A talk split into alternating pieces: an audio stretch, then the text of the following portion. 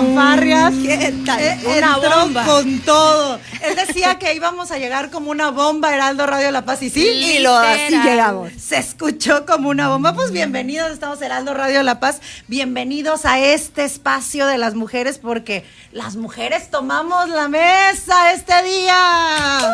Uh-huh.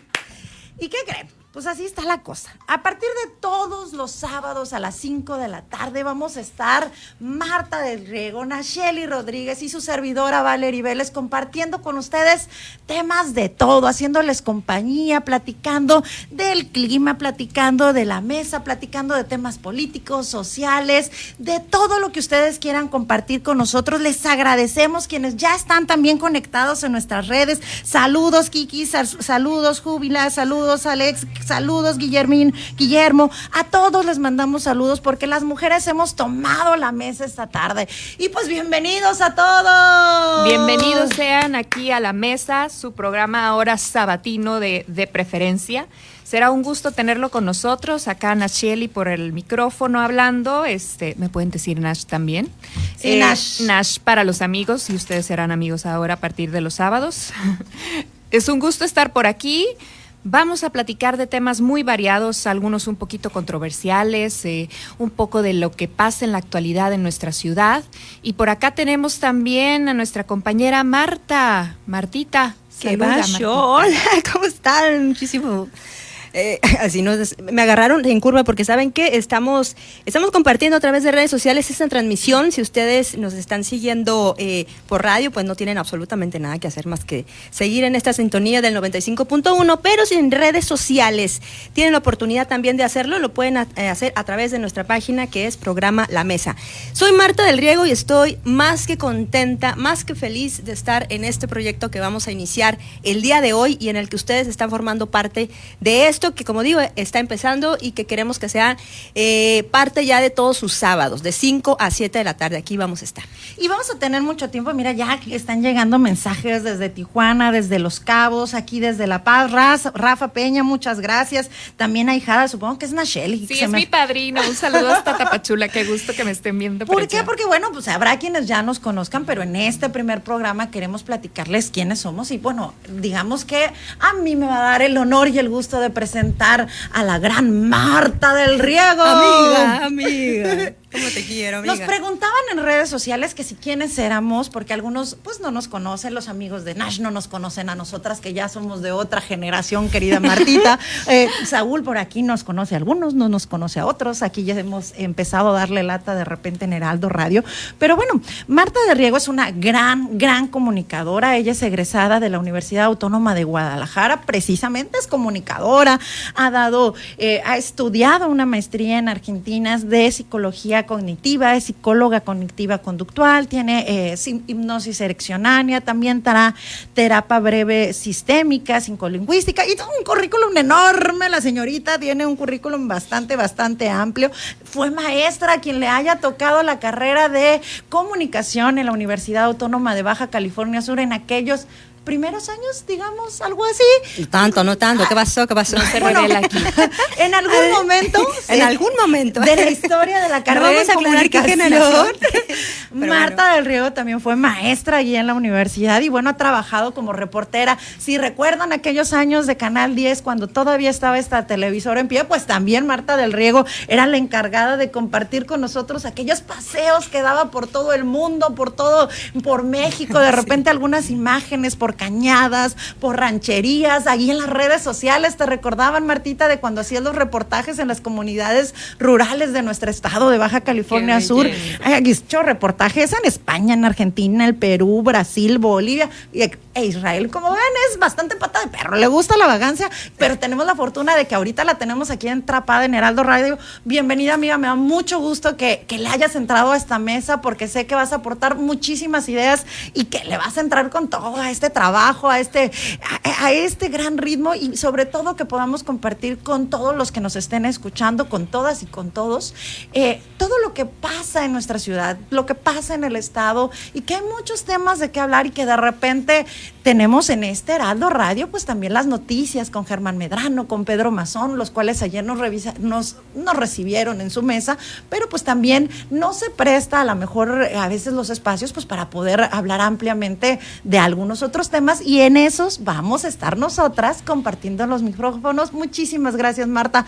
Vamos entrándole a esta mesa. Ay, pues qué, te puedo decir, ya para mí es un, privilegio y un honor que estar eh, compartiendo este proyecto contigo, que te quiero, que eres mi amiga, además de una mujer súper brillante con una vocación enorme para esto que es la radio y a que siempre te voy a estar agradecida de haberme invitado a participar en, este proyecto, en el que también está eh, una mujer con la que me encanta haber coincidido. No la conocía, pero cada vez que que tenemos la oportunidad de compartir un poco más, me estoy dando cuenta de, lo brillante, de lo, de lo linda, de, lo sensible y de lo inteligente que es. Ella es Nachieli Rodríguez Núñez, ella es egresada de Administración por la Universidad Mundial y es estudiante en la maestría de Ciencias Sociales, de Desarrollo Sustentable y Globalización por la Universidad Autónoma de Baja California Sur. También ha trabajado en el área de acuicultura, en el área administrativa y en la coordinación de congresos internacionales eh, como Brasil, Perú y también por supuesto en México. Es amante del arte y la cultura cultura Seguramente, si ustedes eh, la identifican a través de las, de las imágenes de, nuestra página, eh, o se les hace conocida, es porque ella ha participado en más de 15 puestas en escena como actriz. Forma parte actualmente del grupo de teatro Altaira.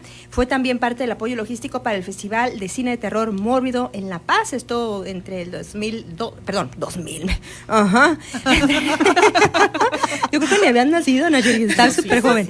Bueno, entre... En, en entre el 2012 y el 2013. y en tres ediciones y también como co-coordinadora de la Marcha de las Catrinas de la Paz, entre muchas otras cosas. Nacheli, bienvenida. Ay, un gusto estar aquí, un gusto, un gustazo. Ahora en la radio acompañando a estas hermosas y bellísimas e inteligentes mujeres. Eh, y por acá yo tengo para presentarles a nuestra queridísima Valerie Vélez. ¡Ah, caray! Sí, ella es licenciada en comunicación con especialidad en comunicación organizacional. Se ha desempeñado en diversas áreas de comunicación social e Me la estoy creyendo. Pues es que tienes un currículo que necesita una voz especial para poderte presentar. en áreas de comunicación social e imagen institucional dentro del servicio público de gobiernos federales, estatales y municipales Colaboró en el periódico El Universal durante el proceso electoral del año 2000. Cuenta con una amplia experiencia en la administración pública, administración de redes sociales institucionales, relaciones públicas, organización de eventos especiales, diseño gráfico y cuenta con certificación en el estándar de competencia 0217, impartición de cursos. Es expresidenta y de, por ahí me he enterado que una de las mejores, del Colegio de Licenciados en Comunicación. y actualmente integrante de la sección de honor y justicia del mismo. Valerie, qué gusto no, muchísimas gracias, Nash. Me lo estoy hasta creyendo, de verdad. Este, soy comunicadora, me gusta comunicar y lo vamos a ver esta tarde porque en las tardes vamos a tener esta oportunidad de sábados de platicar precisamente de, de lo que ocurre del diario acontecer, de todo este trabajo que estamos realizando día a día, pero que de repente, eh, pues no hay como los espacios para poder compartir. El día de hoy queremos precisamente que ustedes, quienes nos estén escuchando y están compartiendo con nosotros, precisamente de esta parte del cómo y escuchar la música con la que entramos, porque eso queremos, que se den cuenta de que las mujeres podemos participar en muchísimos espacios. Queremos que sea este el espacio donde mujeres y hombres nos puedan compartir de ese trabajo que están haciendo allá afuera, de esas grandes ideas que hay en la ciudad. Tenemos a Nash, que es un artista, o sea, que, que puede... traemos a la mesa a los artistas también, compártenos sus proyectos para platicar aquí en confianza de qué más están haciendo aquí en la ciudad. Es importante tener estos foros para acercarnos al no solamente a los artistas, a los ciudadanos, qué, han, qué ha pasado en sus colonias, qué, qué tema les gustaría que toquemos aquí Recuerden, vamos a estar todos los sábados y será un gusto poder también traer temas de su interés. Así es. Y bueno, ¿de qué va esta, como ya lo estaban comentando mis compañeros, de qué va la mesa? Pues es precisamente de esto. Eh, queremos que sea un espacio, bueno, que si bien es un formato de revista y el formato de revista nos permite ser pues muy diverso y, muy plural, también queremos que sea eh, una alternativa con algún toque distinto, porque eh, pues hay muchas ya ofertas de, de, revistas y muy buenas todas. Y entonces es, el reto para nosotras es poder darle un pues algún distintivo especial. Y eso va a ser en la medida de que tengamos participaciones con ustedes, en el que podamos también, pues de alguna manera reflejar todo lo que eh, todo lo que a lo mejor algunas personas por ahí están sintiendo respecto a diversos temas. Vamos a hablar, como ya dicen mis compañeras, y tratando de no ser tan redundante, en temas de actualidad que pueden ir desde la política, analizar campañas políticas, desde la comunicación política, por ejemplo, eh, algunas sugerencias, algunos errores comunes, desde temas de psicología también, ¿no? Por ejemplo, no sé si tenemos alguna relación tóxica con algún perfil narcisista. o perdón. O, por ejemplo, también desde eh, algunas asesorías legales con profesionistas. De repente a veces las mujeres batallamos mucho con, con situaciones de expareja, como por ejemplo que batallamos con la pensión alimenticia, que batallamos con la atención de los hijos, porque tenemos una cultura desafortunadamente todavía muy machista en el que se entiende o se cree que la crianza es exclusiva de las mujeres. Pero bueno, no me voy a empezar a ya adentrar en esos temas, ya, ya quiero, ¿no? La, previa.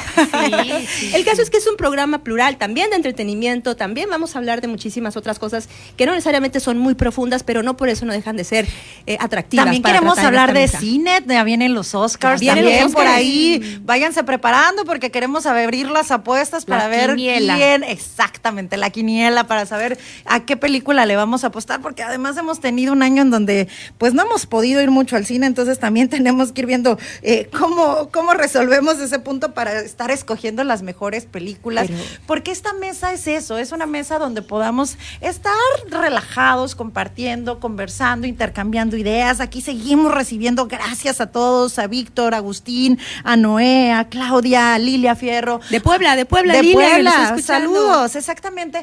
Porque queremos esto, que cuando estemos en la mesa ustedes participen. Si entran a la página, ustedes van a poder hacernos comentarios. Si tenemos algún invitado, también pueden hacerle preguntas para que sea un espacio abierto, para que sea un espacio donde podamos compartir, pero que podamos intercambiar distintos puntos de vista, porque aunque no seamos grandes amigas, Marta piensa de una manera, Nash piensa de otra manera y ustedes piensan de otra manera y queremos escucharlos. Precisamente eso es lo importante, que en este momento donde las mujeres tenemos tantos espacios y de hecho le mando saludos a todas las directoras de medios de comunicación, a quienes están ahorita en algún otro programa de radio y televisión. Bravo, bravo, qué bueno que las mujeres estamos teniendo nuevos espacios. Gracias especialmente a Germán Medrano que nos abrió la puerta para tomar la mesa de ellos, dele, porque era de los varones, nada nada más, estaba Pedrito, nada más estaba Germán, pero los sábados pues también le vamos a entrar nosotras y afortunadamente van a ser dos amplias horas donde vamos a poder compartir, pero dando precisamente estos momentos de apertura, porque finalmente eso es lo que queremos, que se dé cuenta la situación, la población de que hay espacios para mujeres, pero también es necesario que los tomemos y que tomemos el valor para entrarle. Y entre eso, precisamente hoy tenemos a una de estas mujeres que han abierto camino, que han ido abriendo brecha para poder abriendo espacios para las mujeres en la política. Así es, es parte de, los contenidos que tendremos el día de hoy. Vamos a estar entrevistando a Marina Garmendia Gómez. Ella es la vocal ejecutiva de la Junta Local del INE aquí en Baja California Sur. Vamos a estar hablando sobre la participación política precisamente de las mujeres en toda esta contienda electoral. También estaremos platicando acerca del maltrato y la, la prevención y eh, la tenencia responsable de mascotas. Esto es con la arquitecta Kenny Angulo, ella es integrante del Frente Pro Animal del municipio de La Paz. Y vamos a estar hablando acerca de la necesidad de un reglamento para el control canino y prevención del maltrato animal. Que si bien tenemos entendido que ya existe por ahí un, reglamento, pues vamos a, ver qué, es lo que está pasando, cuál es el vacío, qué es lo que se necesita hacer. Kenia es eh, rescatista independiente y también forma parte de algunas otras organizaciones. Ella nos va a contar de qué va este frente Y, también nos va a ayudar a reflexionar acerca de las tenencias responsables, porque hay, hay, muchas, de repente, conductas que tenemos que no, no sabemos que implica un maltrato y mucho menos sabemos que son considerados como una falta ante la ley, porque de hecho existe ya una ley que regula eh, pues esta situación, es una ley estatal que fue la, publicación más reciente fue en junio del, año 2013, si no mal recuerdo. Y pues vamos a estar hablando acerca de, esto. ¿Qué, ¿Qué, pasa? ¿Qué se necesita para que la ley se haga efectiva? Etcétera, etcétera. ¿Verdad, Valeria? Un tema muy importante, sin duda. Eh, a pesar de que tenemos esta regulación, hay que saber por qué es que muchos casos siguen existiendo, ¿no? ¿Qué es lo que pasa por parte de las autoridades? ¿De qué manera se puede tomar este alguna medida al respecto y evitar que existan estos casos tan crueles de maltrato animal? Así es. Y como les comentábamos, le damos la gran bienvenida a Marina Garmendia. Marina, bienvenida a esta mesa de mujeres. ¿Qué tal? Muchas gracias y a ustedes muchas felicidades por el inicio de este programa. Les deseo mucho éxito. Eres nuestra madrina, Marina. Oye, sí, qué emoción. Gracias por el honor. No, pero pues el honor es de nosotras porque precisamente eres digo, la vocal ejecutiva del Instituto Nacional Electoral, pero además de todo eres una gran activista de los derechos políticos de las mujeres y nos has abierto las puertas a muchas, no diré de cuánto tiempo, pero ya tienes caminito andado y precisamente con dos, tres eh, encontronazos con los varones, ¿no? Porque de repente es complicado este tema. Así es, fíjate que, eh, pues como tú dices, ya tengo mucho tiempo trabajando en la materia electoral y a veces me acuerdo de algunas sesiones, eh, sobre todo en el Instituto Estatal Electoral, por allá en los años noventas, en donde había unas actitudes muy agresivas de, algunos representantes de partido, pero en esa en ese momento no las identificábamos como lo que son, lo que hoy ya se reconoce como violencia política en razón de género. Entonces, pues realmente uno aguantaba, eh, aguantaba ahí lo que lo que ocurría, trataba de que no te afectara y a continuar trabajando. Pero sí, han cambiado mucho las cosas y para bien. Y, el, y en ese sentido, ¿cuáles serían los cambios más significativos, Marina? Te saluda Marta del Riego. ¿Cómo, perdón? Eh, sí, te saluda Marta del Riego. Te preguntaba, en estos cambios que mencionas, ¿cuáles consideras que serían los más significativos? Sí, Marta, eh, pues mira, uno de uno es el que acabo de mencionar, que hoy en día ya está legislado, hay distintas leyes eh, que señalan lo que es la violencia política en razón de género. Entonces, las mujeres que participan políticamente, pues ya o en la función pública, pues ya tienen instrumentos a los cuales acudir eh, para presentar quejas, para que estas quejas puedan seguir un procedimiento que derive en su caso en algún tipo de sanción.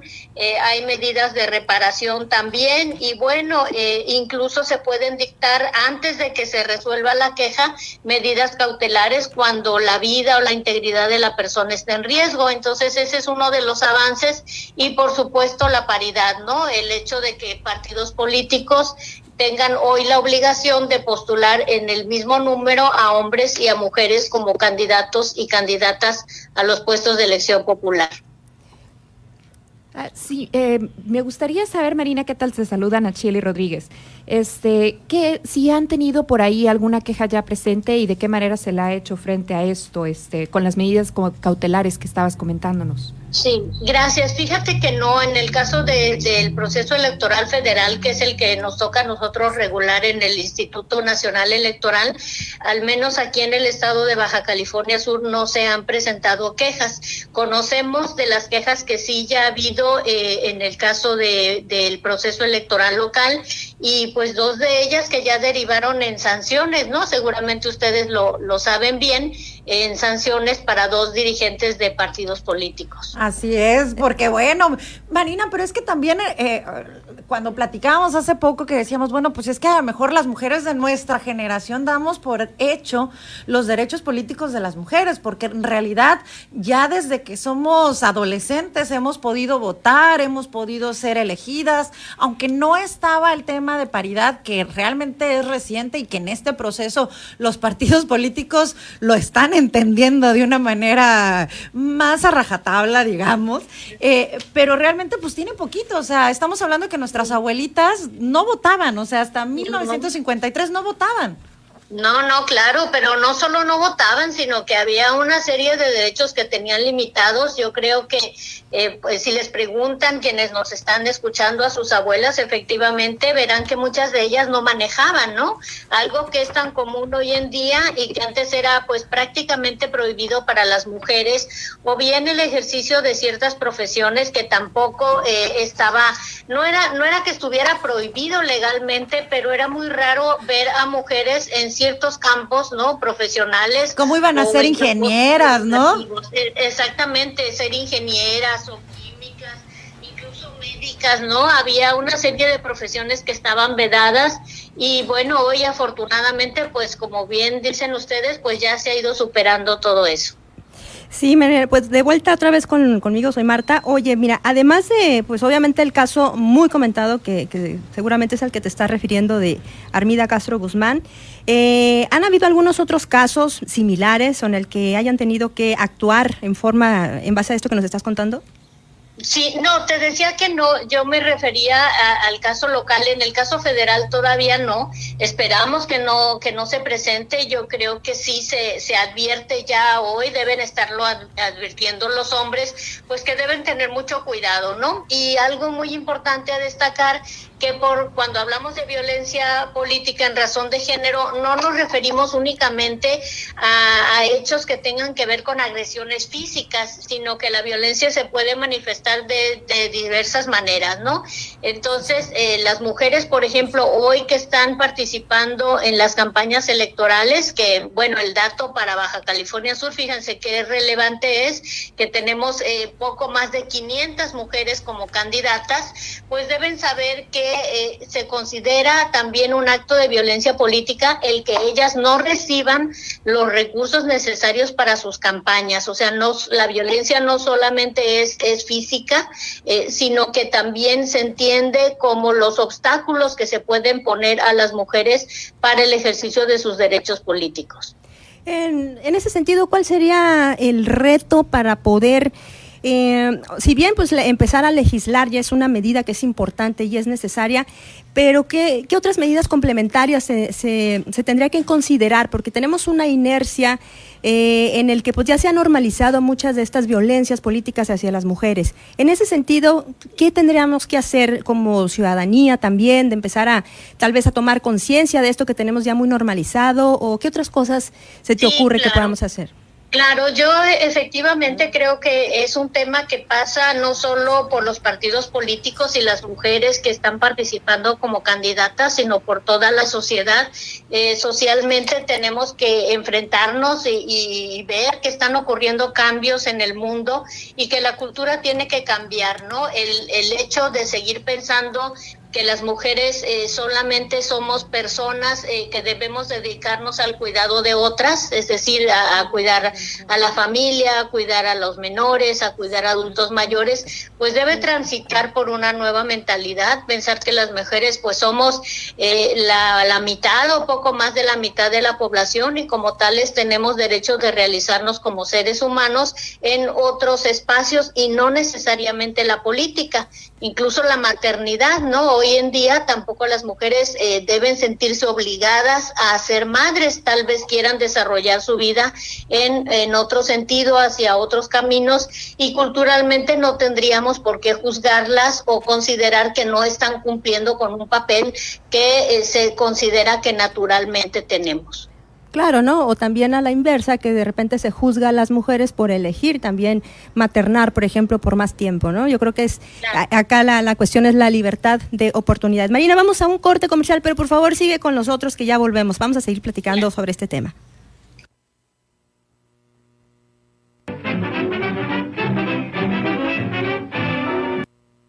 She's just a girl and she's on fire.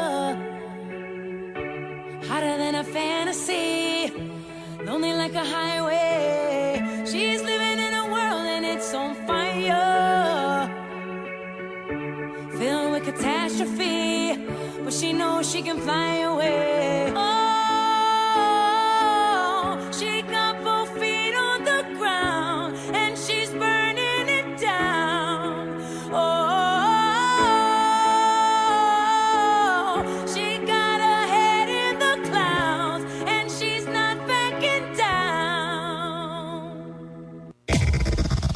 desde La Paz. La mejor señal informativa y de contenido.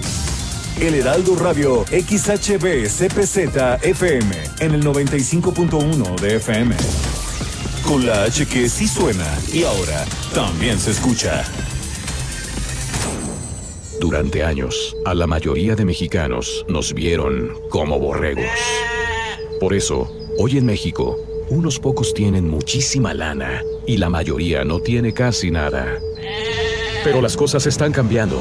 Se han eliminado los privilegios, los lujos y se ha frenado en seco a la corrupción. Todavía queda mucho por hacer, pero el México de hoy va por el camino correcto.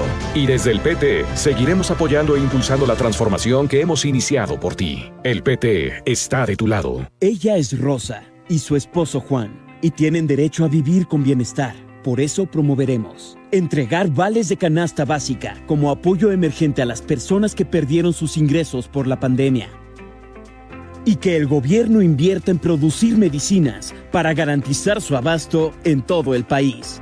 En El Verde sabemos que todas las familias mexicanas merecen oportunidades para vivir mejor. Cumplir es nuestro deber. Partido Verde. En el 95.1 de FM, Heraldo Noticias La Paz. La información más relevante generada al momento. Germán Medrano te espera con lo más actual de La Paz, Baja California Sur, México y el mundo. De lunes a viernes a las 2 de la tarde. Heraldo Noticias La Paz.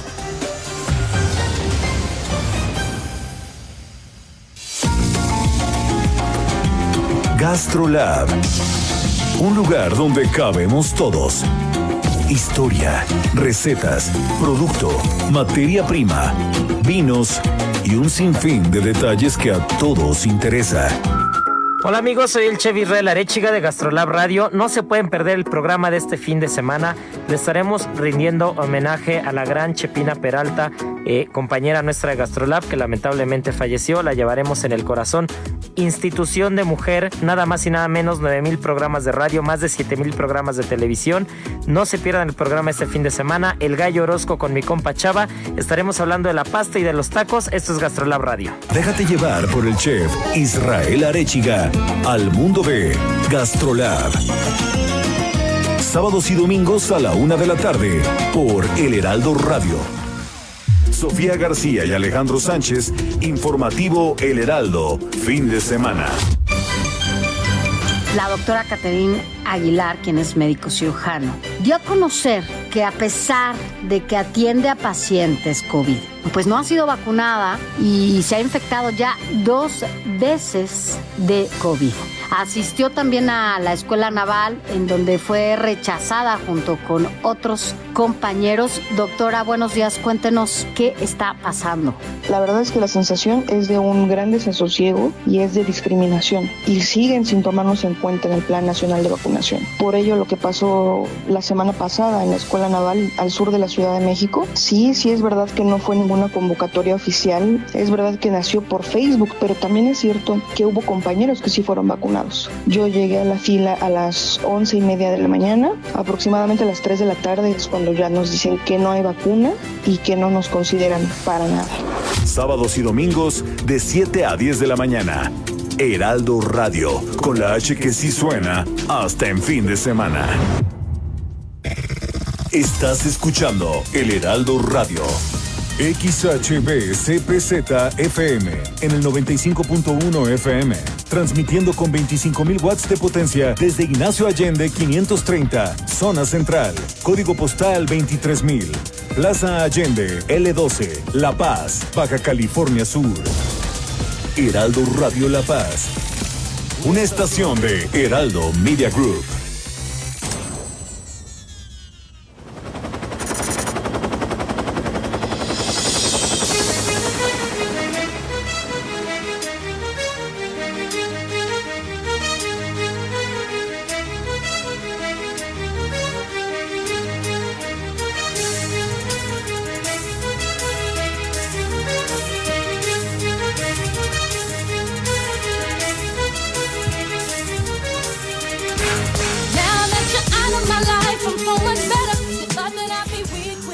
Bueno, pues ya estamos de vuelta con Marina Garmendia.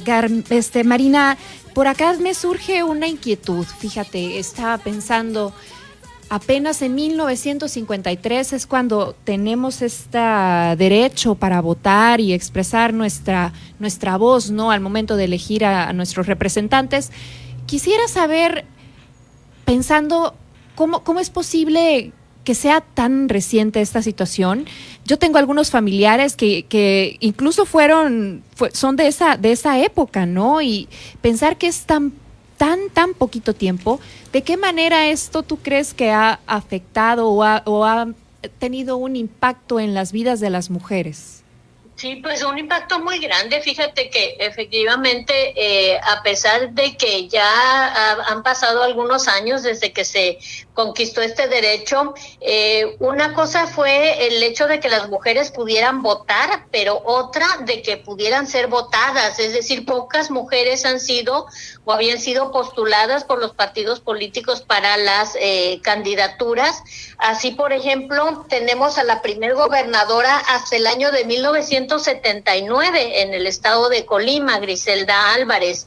Entonces pasaron muchos años, eh, primero para que se otorgara este derecho y después, una vez que fue conquistado, todavía pasaron más años para que las mujeres empezaran a ocupar espacios de representación.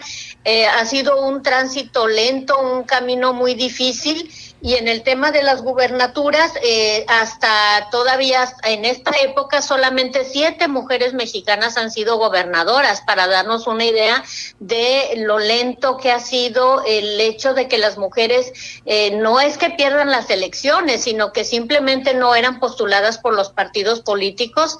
Y entonces hoy tenemos, eh, por ejemplo, medidas afirmativas como las que ha tomado el Instituto Nacional Electoral para obligar a los partidos políticos a que postulen a las mujeres a todos los cargos de elección popular, incluyendo a las gobernaturas en paridad.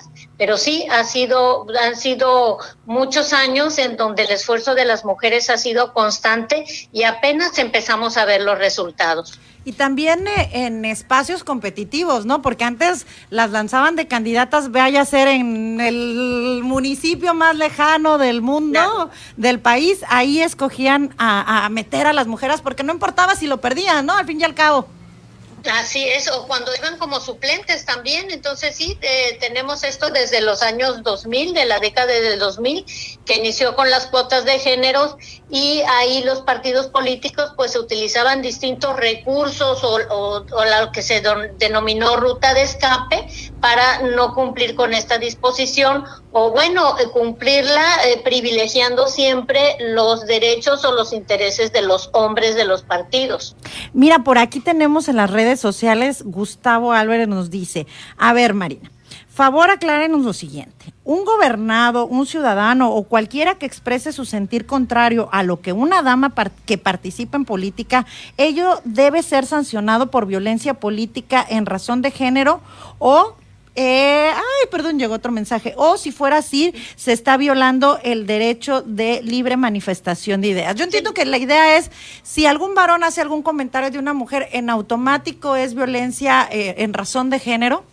No, claro que no. Por supuesto que las mujeres en, en, cualquier espacio estamos sujetas a la evaluación, al escrutinio público, a los comentarios, a opiniones que van en contra, pero la violencia de género se refiere ya a actos, manifestaciones o sí difusión de ciertas ideas que están eh, haciendo énfasis en un estereotipo que limita o discrimina a las mujeres. Pero de actores políticos, ¿no? De repente si yo no me dedico a la política y soy un ciudadano cualquiera y digo, no me gusta cómo está trabajando tal gobernadora, tal alcaldesa, entra en el contexto de libertad de expresión, ¿no? Sí, por supuesto ya para que fuera violencia tendría que ser entonces alguien que sea partícipe de este, digamos que del medio político, ¿no? Claro, no, puede ser partícipe del medio político, no, no importa, porque va a haber un debate, va a haber eh, confrontación de ideas, pero aquí a lo que nos referimos es a cuando se limita el ejercicio de las mujeres por el hecho de ser mujeres, cuando se les obstaculiza o cuando se hacen... Eh, expresiones que las, eh, las discriminan por el hecho de ser mujeres. Y es que está más concretos, pero de ninguna manera es simplemente por expresar una idea o una opinión contraria de lo que dice o hace otra mujer. Claro, Marina. Y ahora aquí entramos a, un terreno un poquito más personal. Eh, ¿Tenías a compartir con nosotros eh, algunos de, estos prejuicios o de estos roles en, el que te hayas tú sentido como sometida o que te haya impedido, por ejemplo, avanzar dentro de tu carrera? Sí, no, mira, no, afortunadamente no. Yo he hecho carrera primero en la docencia y fue a través de un concurso público de incorporación y de la misma forma en el Instituto Nacional Electoral. Es decir, yo ingresé también al entonces Instituto Federal Electoral a través de un concurso. Pero, eh, por ejemplo, ahorita, y para contestar un poco la pregunta del, de la persona que, que, envió el mensaje, estaba recordando cuando les decía de lo que me pasaba en algunas sesiones de los consejos eh, del, del entonces Instituto Comisión, perdón, Comisión Estatal Electoral, ya no me acordaba bien del nombre, en 1994 y recuerdo muy bien que después de expresar algún, algún punto de vista eh, de algún asunto que se estaba tratando en una sesión, un representante del consejo me dijo, de un partido político, me dijo que realmente lo que yo decía no tenía ninguna base y que yo no tenía por qué estar ahí, que me debería ir a mi casa a hacer la comida. No, ¿cómo, Marina? ¿En serio? No. Creo que este es un ejemplo claro en donde no, hay una, no había argumentos para oponerse a lo que yo estaba diciendo, sino que simplemente me estaba diciendo, pues, o sea, usted como mujer no, no tiene por qué estar hablando aquí, váyase a su casa a hacer la cocina, la comida, ¿no?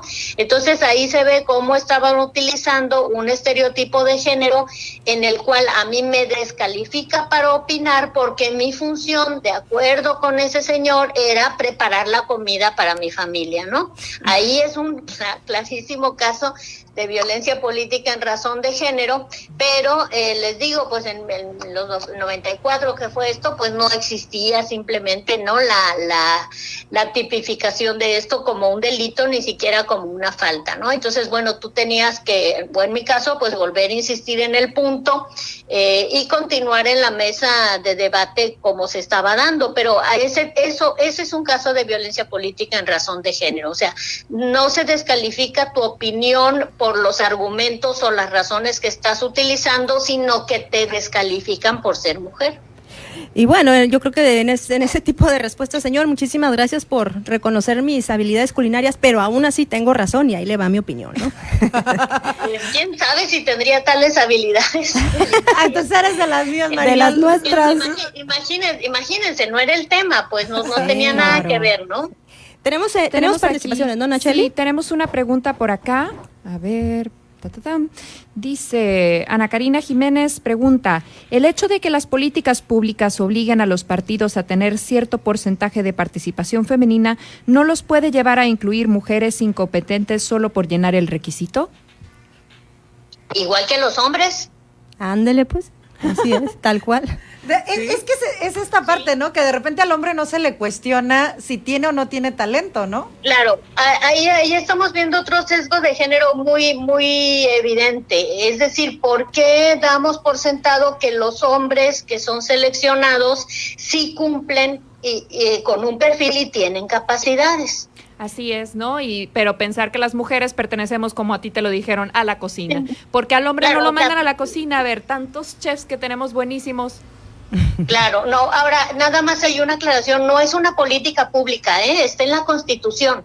El ah. artículo 41 es un principio constitucional que los partidos políticos postulen en paridad a hombres y mujeres. Y, eh, y un poquito siempre se, se, termina cuestionando estas, estas circunstancias. Quizás podría ser, Marina, porque no, hemos entendido... Eh, a ver, eh, sí, sí, ¿nos escuchas todavía? Sí, ya. A ver, a ver, déjame. Ah, sabes que es que tenía el celular al revés. bueno, estos son la, el encanto de, transmitir en vivo, Marina. Oye, te, mm, eh, te comentaba, eh, en ese sentido, ¿será que todavía nos falta entender lo que se le, lo que, a lo que se refiere con la discriminación positiva? Sí, eh, lo, que, lo que pasa es que esto va más allá. La, la, discriminación positiva sí en un principio se empezó a utilizar como una medida afirmativa, es decir, voy a distinguir a las mujeres y les voy a aplicar ciertas acciones que favorezcan su desarrollo y eviten su discriminación negativa.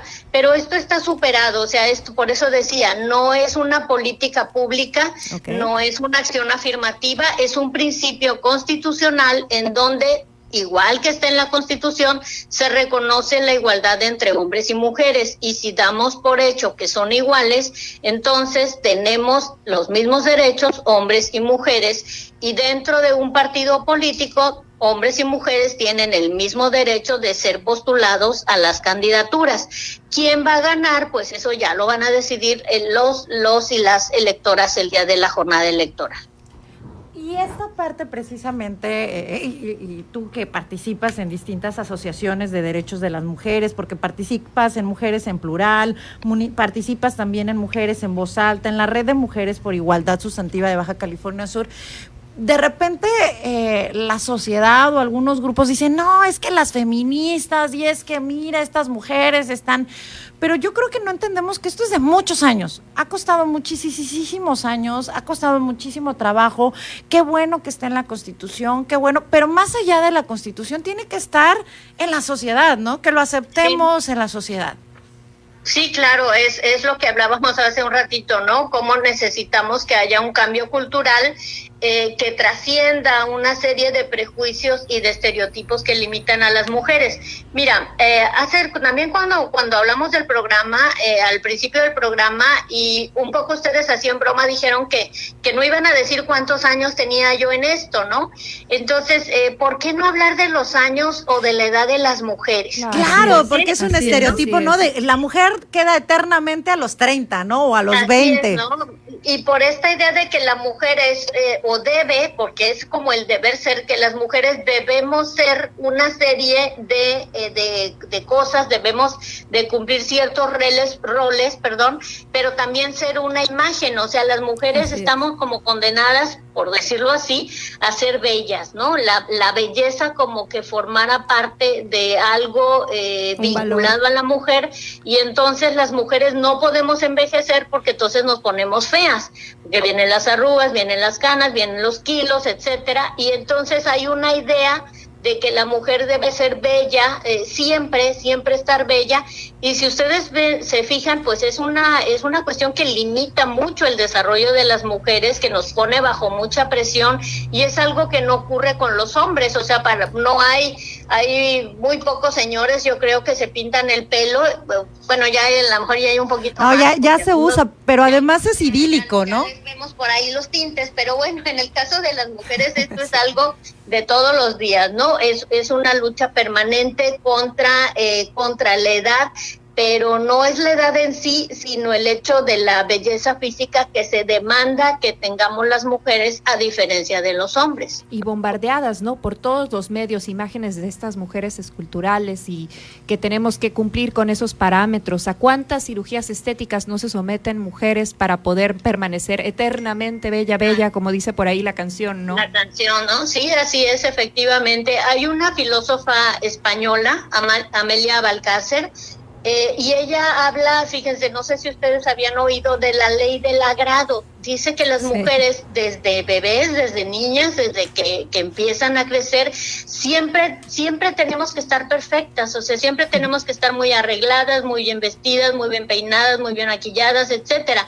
¿Por qué? Porque se busca siempre el agrado, agradar a los demás, o sea, seres, dice ella, como, como una buena filósofa, seres eh, que nacen, crecen y viven para el agrado de los otros, ¿no? Entonces sí, es una, es una cuestión muy fuerte, ¿eh? Si lo pensamos, o sea, no, hay que, hay que cumplir con esta carga, este papel que nos otorga la sociedad y que eh, pues difícilmente lo vamos a poder lograr. Y aparte que una misma lo, tiene, lo tenemos también como muy internalizado y, lo volvemos parte de nuestras propias esclavitudes o limitaciones y, y, y, de, y, de, eso depende el valor y la autoestima y, muchas cosas que, que de repente pues no, no, no entendemos, ¿verdad? Así es, y fíjate, esto cuando se traduce a violencia política en razón de género, lo podemos ver cuando una mujer eh, política es juzgada por su apariencia, no por lo que dice, por lo que hace, por lo que propone, sino físicamente cómo es esta mujer. Y violentada incluso también, ¿no? Y, y, es, y es curioso porque siempre los ataques son, como tú bien lo dices, los ataques son en cuanto al aspecto, pero nunca en el terreno de las ideas. Así es, ahí, tendríamos otra vez un, un, ejemplo en donde si vemos la descalificación de una mujer candidata, pero por su físico y no por lo que dice o por lo que hace, ahí tenemos un caso de violencia política en razón de género. Y, y, también al contrario, ¿no? Porque también hay mujeres muy guapas, físicamente, eh, la, la, realidad que hasta como mujeres dices, híjole, esa es una mujer guapísima, pero automáticamente la ven guapa y dicen, no está calificada para gobernar o claro, no está claro. calificada para ejercer sí. ciertos puestos, no nada más en la política, sino en el día a día, ¿no?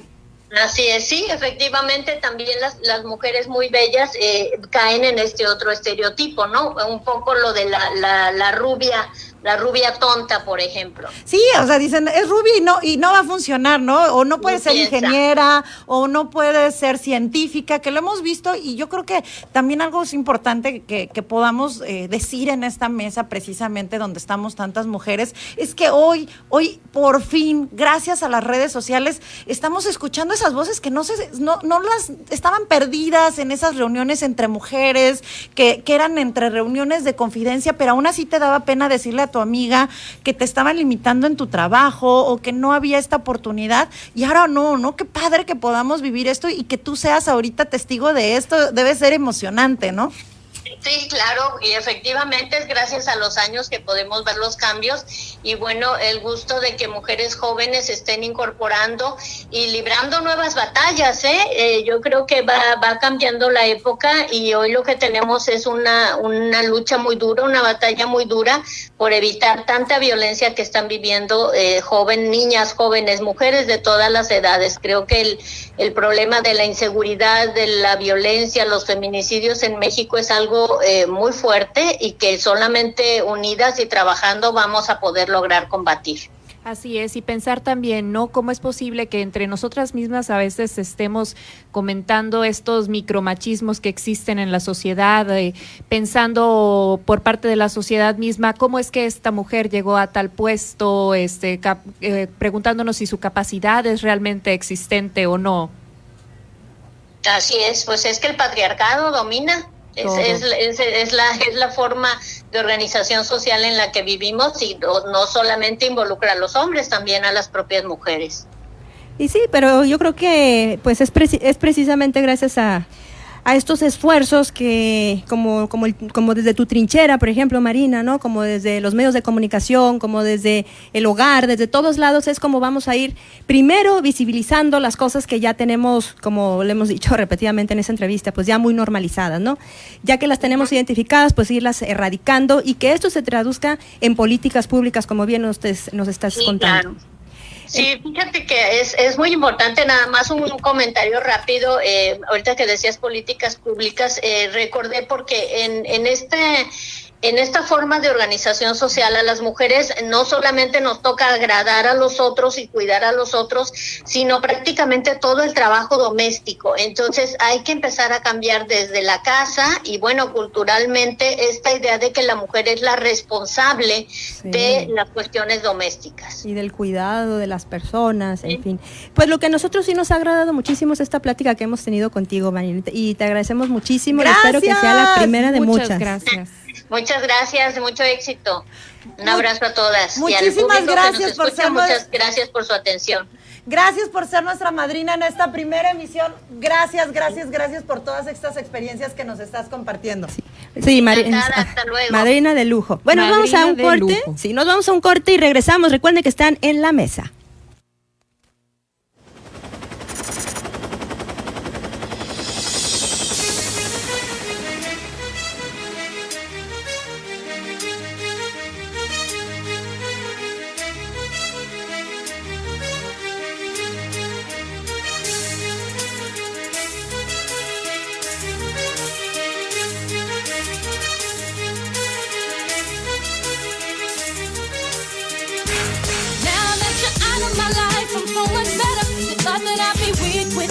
But I'm stronger.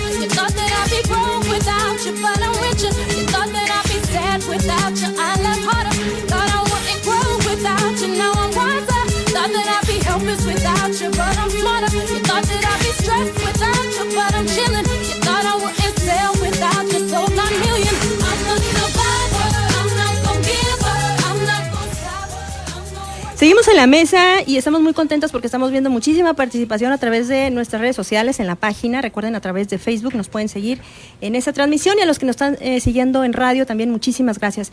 Eh, bueno, interesantísimo el- lo que acabamos de platicar porque es, es verdad cómo estamos sometidas a, muchos de estos roles, a muchos de esos estereotipos, ¿no? Hablamos, por ejemplo, lo la misma eh, Marina nos, nos hizo ver estos chistes que, que reflejan realmente una mentalidad muy profunda que es con la edad. Que, Sí. ¿Cuántos años tienes? Ay, no te puedo decir. O aparentas, te dicen, oye, aparentas menos, como si fuera, eh, es un sinónimo, sinónimo de un elogio, ¿no? E- e- equivale al halago, ¿no? Exacto, Sí, ¿no? sí, uno hasta, se siente hinchado, ¿no? Ay, Sí, mira, te paras más derechita. joven. Pero además, y es muy chistoso y lo, lo hemos platicado, de repente al hombre le dices, qué maduro es. Y al contrario, el, el Así elogio para el hombre es cuando le dices, qué maduro eres, ¿no? Claro, entonces es como si fuéramos, no sé, este, si Es estuviéramos en lo el, contrario. en el mercado, en el mercado de, de- de la belleza De y- la y carne. juventud, y si no estás en ese mercado, pues, pues no. Oigan, déjame, déjame hacer un pequeño paréntesis porque quiero mandar un saludo que nos están escuchando ahí en el Centro de Salud a la doctora y hermosa amiga Araceli García Rivas, muchísimas gracias que nos está siguiendo en esta transmisión y ya nos dijo que ella va a estar muy atenta todos los sábados de 5 a 7, así es que va a ser eh, la cuarta, digamos, en, en la mesa. Ah, perfecto, pero esperamos A que sean de 4, la radio. 5, 6, 7, Que nos 8, 9, falten 10. sillas. Todos los que gusten acompañarnos en esta mesa son realmente bienvenidos. Gustavo, qué bueno, dice, nosotros estemos en la... Ok, perfecto. También aquí nos está diciendo que, ok, ya entendió lo de la participación política de la mujer y es eh, a las limitantes. Todas estas conversaciones que nos vayan haciendo en las redes sociales es súper importante porque van a estar compartiendo con nosotros, con los invitados, porque aunque estén aquí en la mesa, la gran virtud de la pandemia es que aprendimos a ser omnipresentes en las redes sociales, ¿no? Ya podemos estar en Estados Unidos, podemos estar en Argentina, pero podemos estar desde La Paz, desde la mesa de Heraldo Radio La Paz. Pues aquí mismo que tenemos algunos unas personas que nos están escuchando desde otras latitudes, ¿no? Qué, qué maravilla esta cuestión de la virtualidad que nos permite estar conectados eh, por, por cualquier, cualquier zona, cualquier red social nos permite crear esos vínculos. Pero regresando al tema que estabas platicando ahorita, este, esto de la edad, veo cómo se vuelve una cuestión, decías tú, como un mercado, sí, pues es un mercado de la carne, de la belleza, ¿no? Y como si fuéramos una carne que llega a un punto en que se pudre también, o sea, por favor, es eh, que hay mucho más detrás de, es, eh, somos seres humanos que pensamos, sentimos, queremos, o sea, no somos solamente un producto al que pueden decir vale más o vale menos porque es bello o es feo. Además, hay una frase muy buena, ¿no? Que la belleza está en los ojos del, del admirador, ¿no? Este, entonces, nada, nada puede decir que lo es o que no lo es. Y no dejemos que nos manipulen a crear, a creer, perdón, que no somos tan Crear, bellos. ¿eh? Porque también, También, creas ¿eh? estereotipos, o sea... Se y, es que- crean. y aparte, además, estamos condicionados a interpretar la belleza con ciertos elementos. Sí, y ya es un condicionamiento que ya es tan automático que entonces creemos que la belleza eh, es un valor en sí mismo, que, que el atributo de bello no es el, un atributo que tú,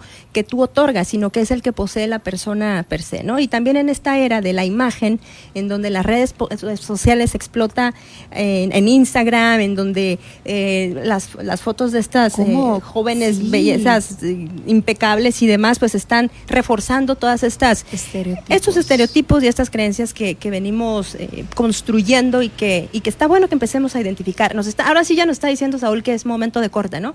Nos vamos a un corte. Sí, nos vamos a un rapidísimo corte y los invitamos a que sigan en la mesa porque además ahorita vamos a tener también una gran invitada y que creo que lo padre es de que estamos invitando mujeres que son representativas, que, que participan en distintas partes de la sociedad y va a ser un lujazo porque digamos que, que les va a gustar, digo, no es un tema agradable, pero les va a gustar, es una mujer muy, muy inteligente y participativa en la comunidad.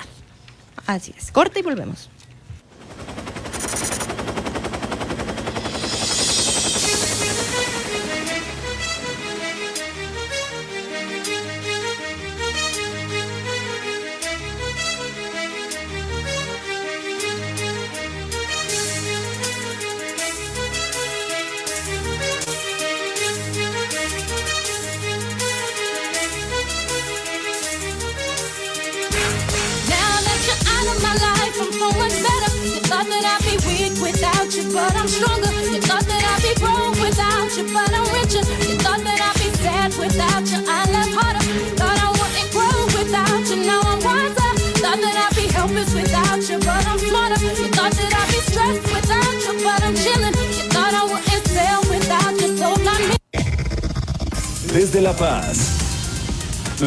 Señal informativa y de contenido.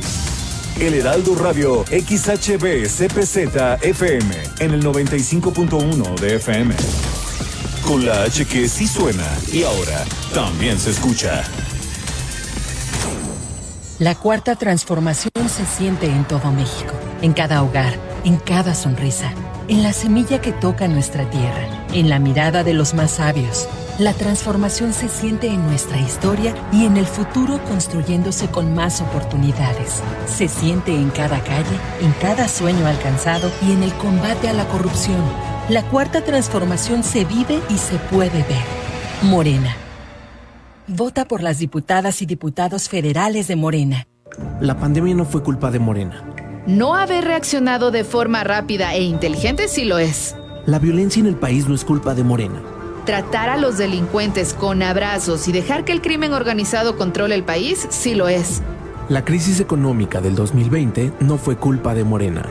No haber evitado que más de un millón de negocios cerraran sí fue culpa de Morena. Pone en alto a Morena y a la destrucción de México. Vota PAN. Las entrevistas, los personajes que hacen historia y el análisis profundo de los temas trascendentes. Pedro Mazón los espera de lunes a viernes a las 8 de la noche para que junto con los expertos analizan la información que necesitas conocer.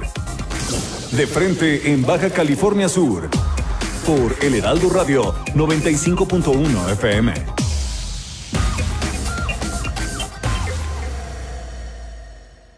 Heraldo Radio La Paz 95.1 FM.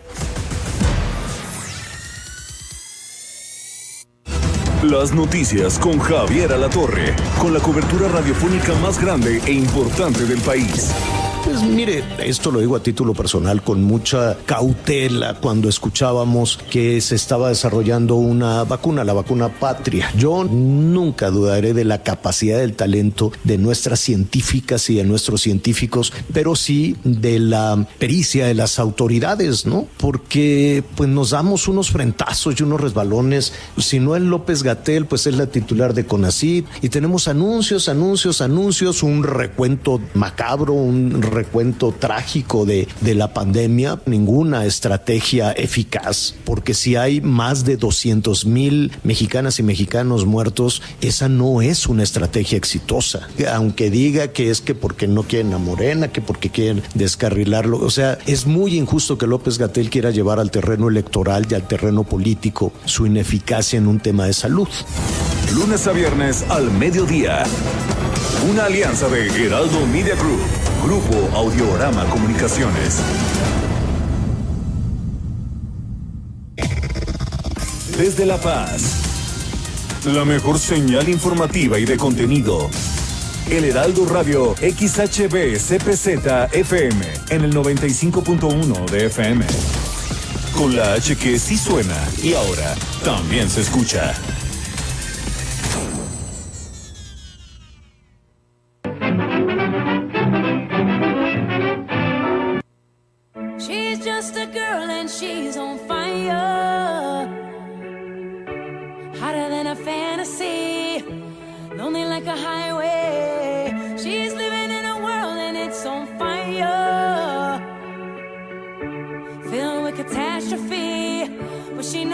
Can fly away. Oh, she got both feet on the ground and she's burning it down. Oh, she got her head in the clouds and she's not backing down. This girl is on fire. Así es, estamos en fuego en esta mesa eh, de los sábados. Eh, tenemos saludos, muchísimas gracias, de veras que nos están siguiendo, nos pone súper contentas. Mara, Mara Camargo desde Chile, Mara, Marita, muchísimas gracias por seguir esa transmisión. También Ana, Ana Félix Herrera, Anita, amiga mía, gracias por estarnos escuchando. Y es, eh, es padre porque este precisamente es la intención, que este sea un diálogo entre amigas en el que podamos abrirnos, a, eh, tratar de contextualizar muchas de las situaciones que estamos viviendo, no, no únicamente en lo personal, sino también en nuestro entorno, eh, de manera social, eh, situaciones que tienen que ver con la comunidad, etcétera, etcétera. Ese es uno de los objetivos de la mesa. Y como les digo, nos pone muchísimo, muy contentas que, que- que se esté dando esta interacción, que puede ser a través de nuestra página de Facebook. Tenemos ya la presencia de nuestra siguiente invitada, como habíamos comentado al inicio de este programa. Vamos, vamos a platicar acerca de la prevención, de la tenencia responsable, de la prevención del maltrato de animales, eh, sobre todo de, de mascotas. Por eso invitamos a la arquitecta Kenia Angulo. Ella es vocera e integrante del Frente Pro Animal del municipio de La Paz. Kenia, ¿cómo estás? Hola, buenas tardes. Eh, muy bien. eh, agradecida por la invitación. Eres una de nuestras madrinas, fíjate, de este programa. Ay, gracias. Tenemos pura madrina estrella el día de hoy. Sí, hombre. ¿no? Y aparte amigas, porque todos nos conocemos en, ¿no? en, en las andadas. Sin querer llegó Kenny y dije, ah, canijo, sí la conozco. sí, ¿no? La paz es chiquita y la mesa más, ¿no? Así es que bueno. Ok, em, ya para un poquito para ir entendiendo de qué va el frente, explícanos, Kenia, ¿qué es el frente? ¿Cuál es el propósito y cómo está integrado? Pues mira, el frente se conformó, eh, yo creo que gracias al hartazgo y al desborde que tenemos todas las asociaciones, todos los grupos de ayuda pro animal aquí en la ciudad, los rescatistas independientes, pues llegamos como que al tope, ¿no? Al límite que ya no sabía, ya no sabemos qué hacer. El frente se, se compone pues de más de 21 asociaciones y grupos y yo pienso que somos por lo menos unos 50 rescatistas independientes hacia arriba, ¿no? Más los que pues todavía no hemos contactado del todo, pero eh, cada día se van sumando unas 10 personas más o menos. Es diario. es imparable, ¿no? Esta situación que viven los animalitos. Yo fíjate, este, viendo ahí un poquito de acerca del frente, decía, es que cuándo va, cuándo va a parar eh, eh, esta situación. Existen reglas y reglamentos, pero no se hace nada al respecto. Me estaba acordando de una situación eh, la que me tocó vivir personalmente, eh, donde varios fuimos a involucrarnos para apoyar a un amigo que le había envenenado, habían envenenado a su perrito. Y fuimos justamente para ver qué podíamos hacer en conjunto, este, levantar alguna denuncia sobre de ello y que se tomaran cartas en el asunto. Pero el problema fue que cuando llegamos, eh, pues el pobre estaba muy afligido por la situación. eh, teníamos ahí algunas fotografías de otros animalitos que habían envenenado justamente también en esa zona. Y empezamos a poner carteles para ver si alguien tenía pruebas que pudiéramos utilizar. Pero nada de eso era suficiente, la, porque se tiene que hacer una investigación por parte de la, de la Procuraduría, este, de la policía, y nunca fueron a ver, nunca pasó nada. Y la respuesta fue, es que tenemos tantas cosas que no nos damos el tiempo. Pues sí, lamentablemente. eh, yo la verdad nunca he puesto una denuncia, pero he sabido de quienes las ponen e igual, ¿no? No han tenido ninguna respuesta. Eh, pues Des- sí. Perdón, ¿qué, qué se necesita entonces desde lo institucional? Porque sabemos que existe un, una ley, una ley estatal para la protección de mascotas.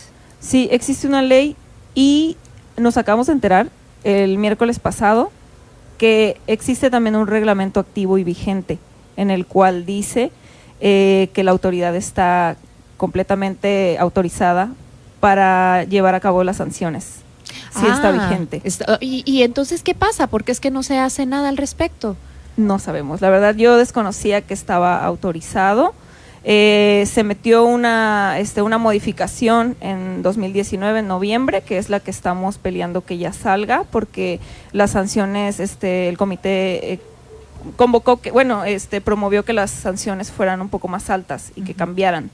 Entonces eso es lo que estamos esperando. Hay una reunión la próxima semana eh, ya para definir esos cambios que se van a tener y pues eh, en unos días más esperamos una respuesta positiva que con hablando con regidores se comentó que que pues es muy factible no que salga y que se le dé para adelante y sea autorizado antes de que termine esta administración ¿Y nos puedes platicar un poquito de cuáles son las sanciones? ¿Cómo, a, a qué, ¿A qué se aplican estas sanciones? ¿Qué casos son los que entran dentro de?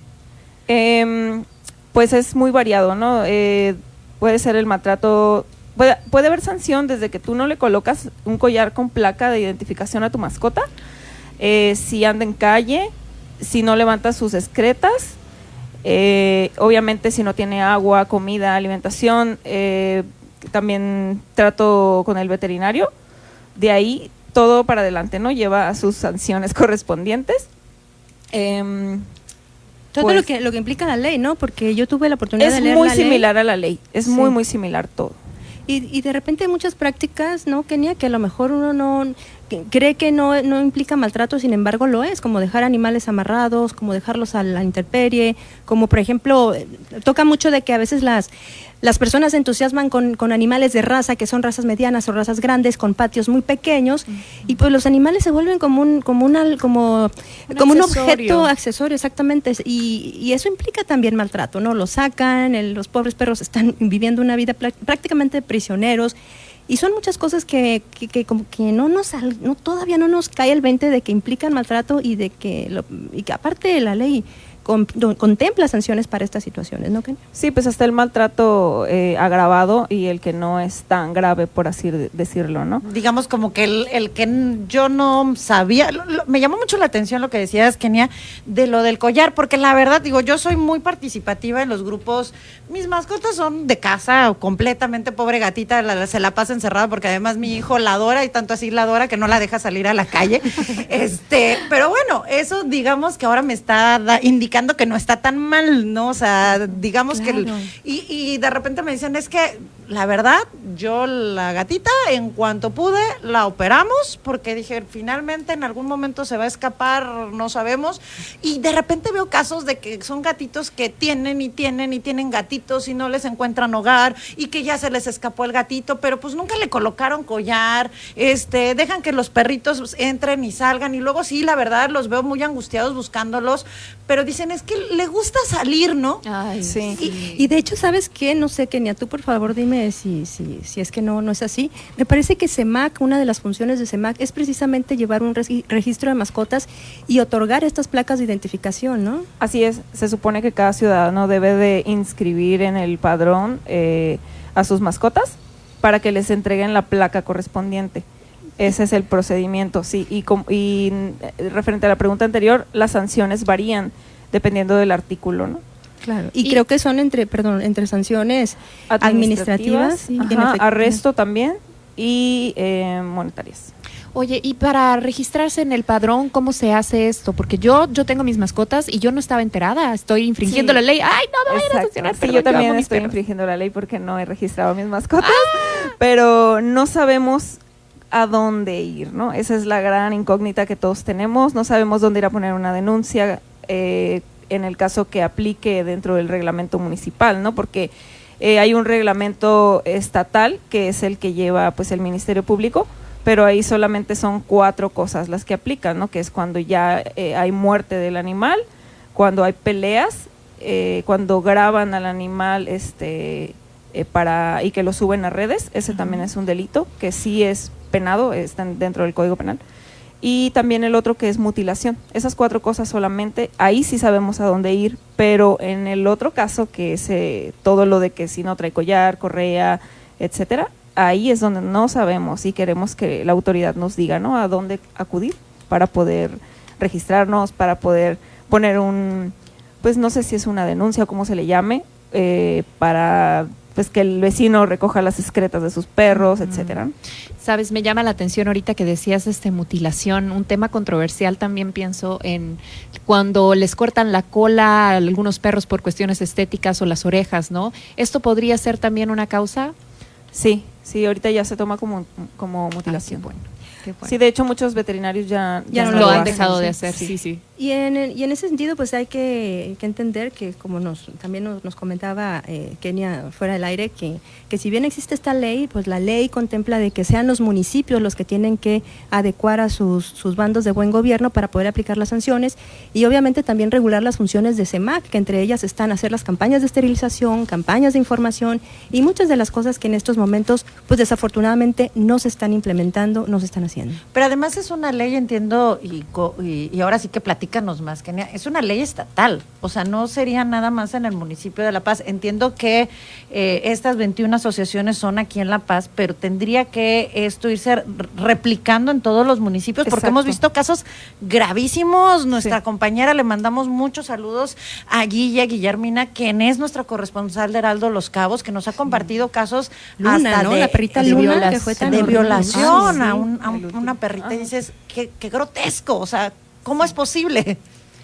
Sí, eh, pues está la ley estatal y de ahí surgen los reglamentos municipales.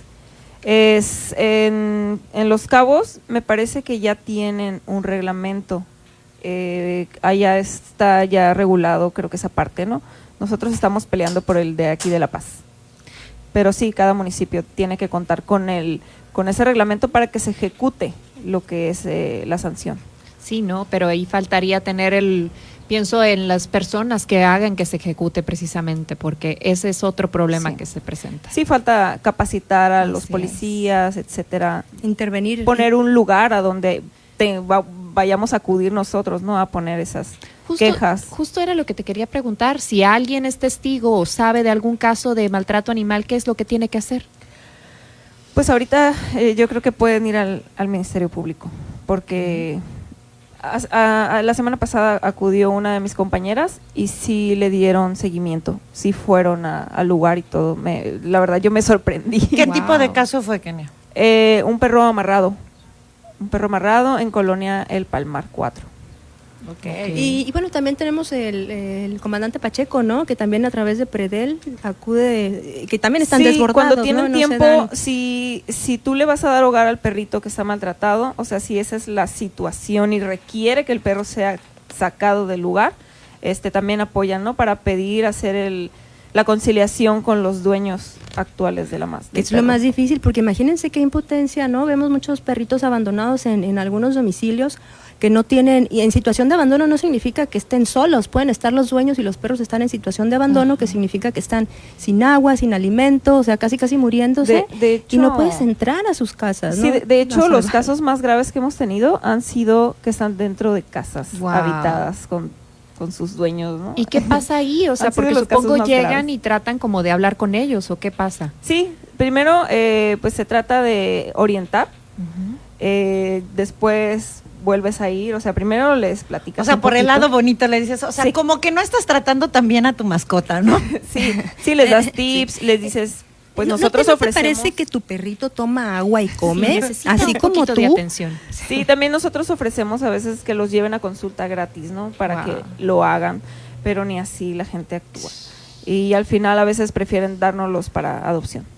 Pero, y luego, ¿qué pasa? Porque digo, tantos perritos que se encuentran en esta situación y, y cómo, cómo lidian con ello, ¿no? Debería de funcionar para esto, ¿cómo se llama? La perrera municipal. El o- CEMAC. El CEMAC, ajá. O sea, para eso debería de funcionar, ¿no? Tener el albergue, el Se espacio. supone que por ley, reglamentos y lineamientos Pero- tienen que, pero no lo hacen. Están las puertas cerradas para, para recibir animales en el estado que estén.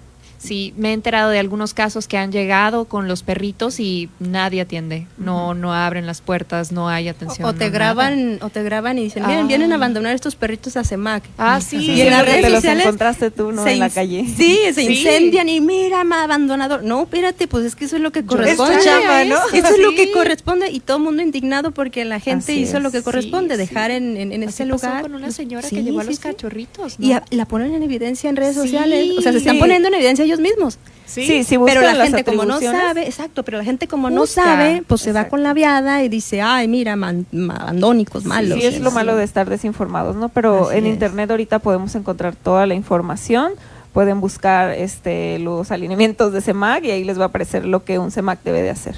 Y como Frente Kenia, ¿tienen alguna página donde quienes somos dueños de animales podamos irnos orientando? Porque volvemos, de repente no sabemos que hay que identificarlos, o a lo mejor, pues, si el CEMAC no, no está haciendo este registro, pero sí lo que decías, ¿no? Ponerle la plaquita, plaquita con nombre. ¿Hay alguna parte donde podamos consultar con ustedes algunas dudas que tengamos respecto a lo que es tenencia responsable? Mira, pues ahorita unificado en una sola página o grupo no tenemos. Cada asociación, cada grupo tiene la propia y pues pueden buscarnos. Ahorita tenemos un hashtag que si pues lo buscan como el hashtag pueden encontrar información y de ahí irse yendo, ¿no? Al, a las diferentes agrupaciones y con gusto les atendemos. Pueden dejar sus mensajes. ¿Cuál es el hashtag? El hashtag es urge reglamento y paren el maltrato. Tenemos por aquí un comentario eh, de Víctor. Dice, se reunieron pruebas de que... ¿Perdón? De- se reunieron pruebas de que al menos desde 2009 Juan Fierro, un profesor del TEC, envenenaba perros testigos fueron varios alumnos y otros profesores del mismo TEC y posteriormente vecinos del mismo fulano. Nunca se procedió contra él, aún con pruebas. Qué va, ¿no? Qué duro. ¿Cuántos casos tocan así? Y por acá también comentaban, dice, saludos, eh, saludos a Fernando Arellano.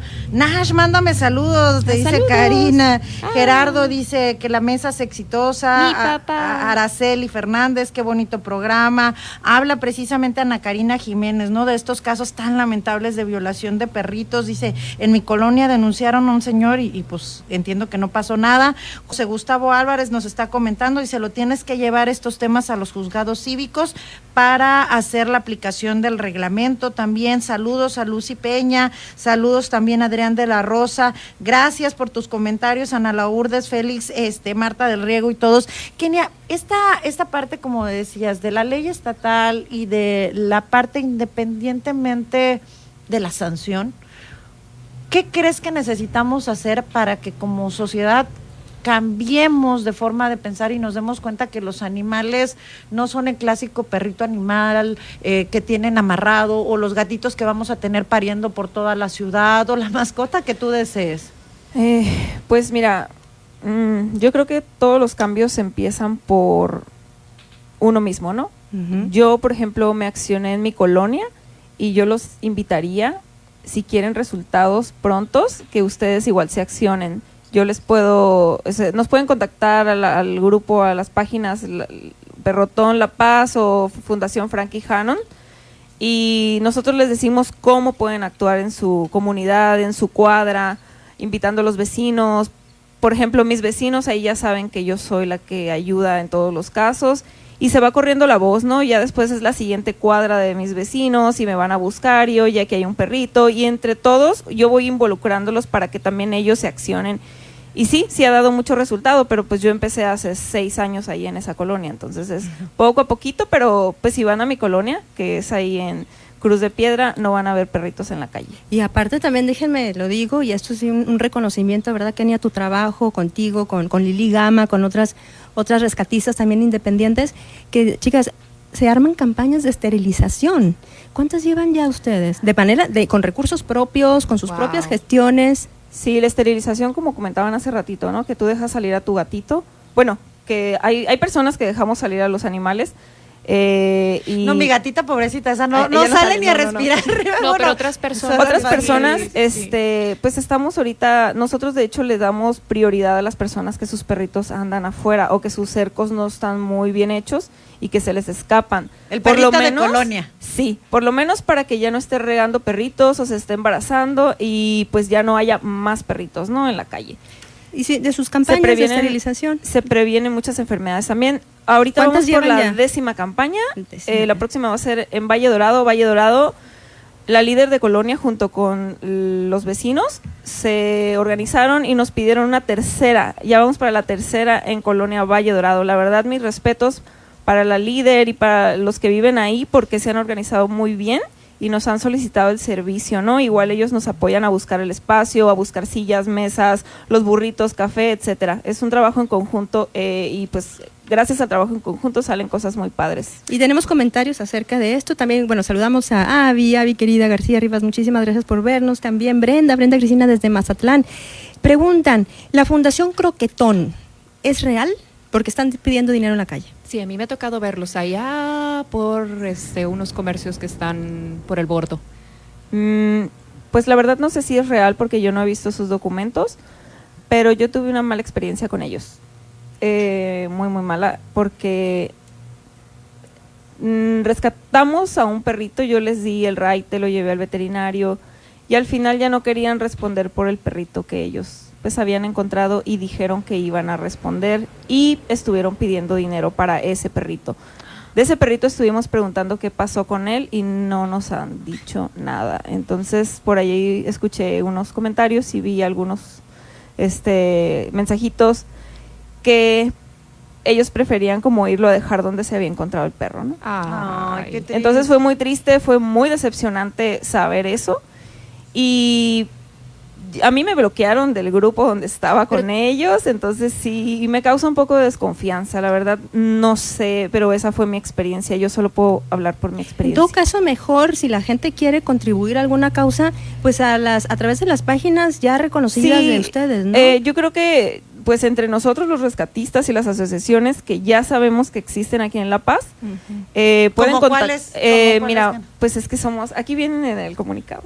Ah, bueno, Eh, pero ellos no están leyendo el comunicado. Peluditos Rescates, Casa Amiguitos de Camila, Sociedad Humanitaria, Guau Miau, Hogar Temporal Mejor Amigo, este es del Valle.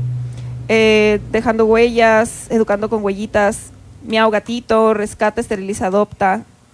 Em, también con personas independientes como Verónica Santiesteban, Sonia Irales, em, Guadalupe María Sánchez. Rosita, María Morales, Wendy Castro, etcétera. Puedo seguir una lista muy, muy larga, ¿no? Pero pueden contactarnos a nosotros y preguntar así como que esta persona es viable y nosotros podemos corroborar la información porque ya entre todos nos conocemos. Sí, ha habido muchos casos, ¿no? Donde se aprovechan de, de- de la sensibilidad que tenemos con las mascotas para sacar recursos propios. Sí, por ejemplo, nosotros subimos pues cada mes el estatus bancario y las cuentas súper claras. Nosotros aportamos bastante de nuestro bolsillo también. Y me consta. Aportamos el eso, carro, o sea, aportamos el carro, nuestra gasolina y lo que pedimos es para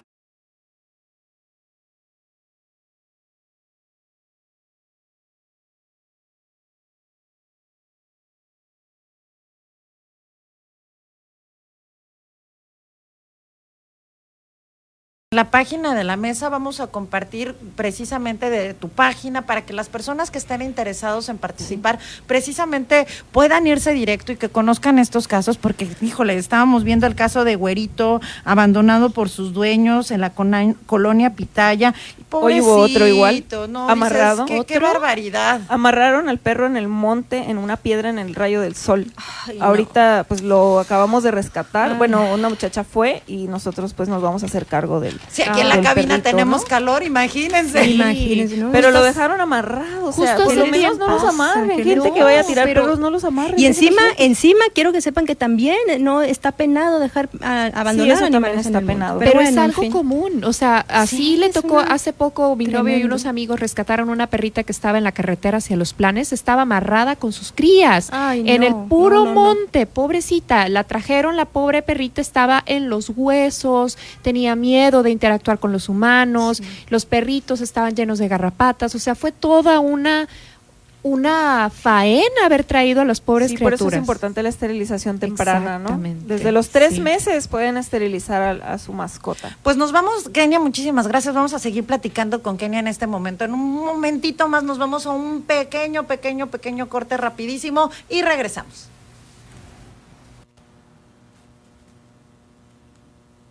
She's just a girl and she's Sí, ah, sí. Ya, ¿no? Ah, perfecto, cerramos, perfecto. Para, para que des algún teléfono o algo donde te puedan comunicar. Filled with catastrophe, but she knows she can fly away.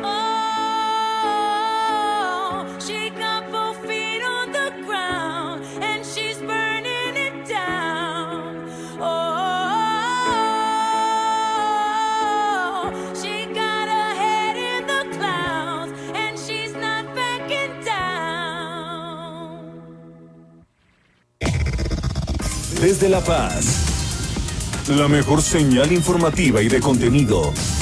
El Heraldo Radio XHB CPZ FM en el 95.1 de FM. Con la H que sí suena y ahora también se escucha.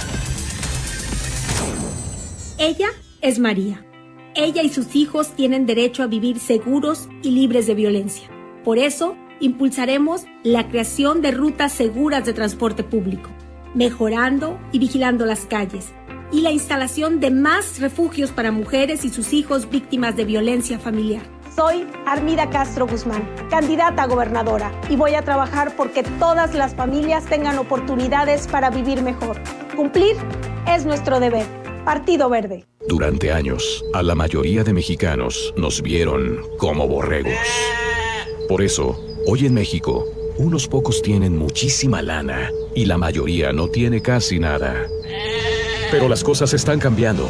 Se han eliminado los privilegios, los lujos y se ha frenado en seco a la corrupción. Todavía queda mucho por hacer, pero el México de hoy va por el camino correcto. Y desde el PT seguiremos apoyando e impulsando la transformación que hemos iniciado por ti. El PT está de tu lado. Las mexicanas estamos cansadas de los golpes de Morena. Morena nos golpea cada vez que nos pone muros. Nos golpeó cuando recortó los programas de atención a víctimas y los refugios.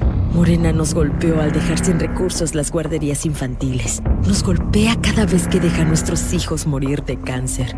Morena nos golpeó cuando nos quitó todos los programas de apoyo. Basta, no lo vamos a permitir. Ponle un alto a Morena y a la destrucción de México. Vota PRI. Inmobiliario con Luis Ramírez, líder de opinión en el mundo inmobiliario. Escucha nuestro programa todos los jueves, 22 horas y sábados 16 horas por el Heraldo Radio.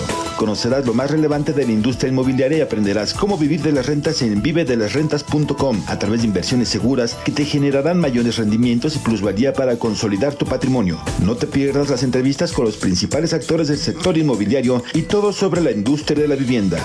Solo aquí en Mundo Inmobiliario con Luis Ramírez, líder de opinión en el sector. Por el Heraldo Radio. ¡No lo tires! Esos plátanos que tenías guardados en el refrigerador y que ahora tienen manchitas negras todavía se pueden utilizar. Prepara un licuado que te dará toda la energía que necesitas para comenzar tu día. Licúalos junto con manzana, linaza, amaranto, avena, coco rallado, un poco de crema de cacahuate y una taza de agua. Sirve en un vaso alto y disfruta de su delicioso sabor. Que nada sobre. Échale la mano al mundo con Sobra Cero. En Ruta 2021 te daremos la mejor información de las elecciones intermedias más importantes de nuestra historia donde estarán en juego 15 gubernaturas, la renovación de la Cámara de Diputados. También te daremos información sobre alianzas, candidatos y partidos de la votación más importante de la historia del próximo 6 de junio. Yo soy Blanca Becerril y junto con Alejandro Cacho los esperamos este domingo a las 4 de la tarde por el Heraldo Radio. Escucha República H con Blanca Becerril. Luis Miguel Martínez Ansúrez, él es presidente del Instituto Nacional de Administración Pública. Pues, ¿cómo ves la relación que ha eh, pues, sostenido el presidente Andrés Manuel López Obrador en estos primeros años de gobierno con las mujeres? Hay algunas veces como que no nos queda muy claro si nos apoya, si nos defiende o si solamente va, va así, caminando normal. Pues mira, lo que yo creo es que no lo tiene en su máxima prioridad. Él ataca problemas como la pobreza, la corrupción, la seguridad y el tema de las mujeres no lo ve como una política transversal, que es como debe ser. Es que no es una alternativa a los otros temas o este. Yo creo que más bien es de interés fundamental el tema de las mujeres por las razones de la violencia que vivimos. Tenemos al día 11 mujeres o menores de edad que son asesinadas y una violación cada cuatro minutos. Es terrible la violencia contra las mujeres. Lunes a viernes, 8 de la noche, por Heraldo Radio, donde la H suena y ahora también se escucha. Una estación de Heraldo Media Group. Estás escuchando El Heraldo Radio. XHB CPZ FM en el 95.1 FM, transmitiendo con 25.000 watts de potencia desde Ignacio Allende 530, zona central, código postal 23000, Plaza Allende L12, La Paz, Baja California Sur. Heraldo Radio La Paz, una estación de Heraldo Media Group.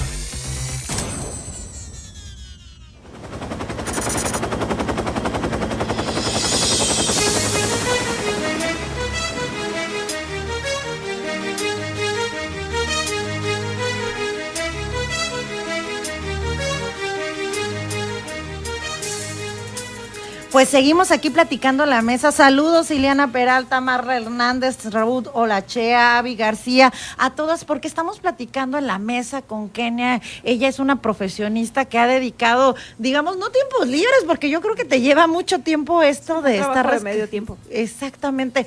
A ver, Kenia, ¿dónde podemos eh, acercarnos contigo precisamente para preguntar todas estas dudas o no sé, que nos asesores?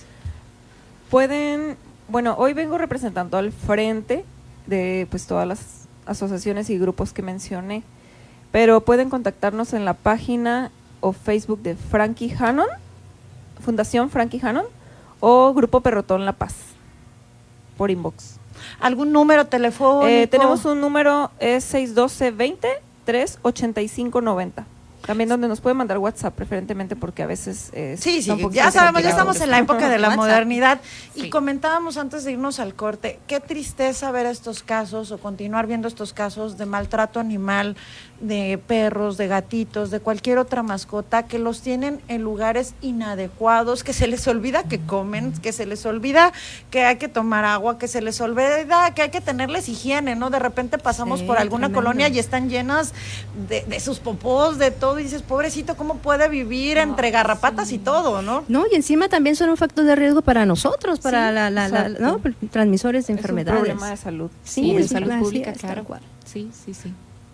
Bueno, no sé, algo más que deseen agregar, chicas. Pues la admiración, ¿eh? Y de verdad que ustedes son unos héroes por meterse a hacer lo que muchos, muchos no quieren hacer e ignoran. Algo que nos compete a todos. Sí, los invito mucho en, en verdad a que se acerquen con nosotros, o los podemos orientar de lo que pueden hacer, cómo pueden participar, eh, si ocupan orientación para esterilizar a su mascota o esterilizar al que anda en su cuadra, es muy importante.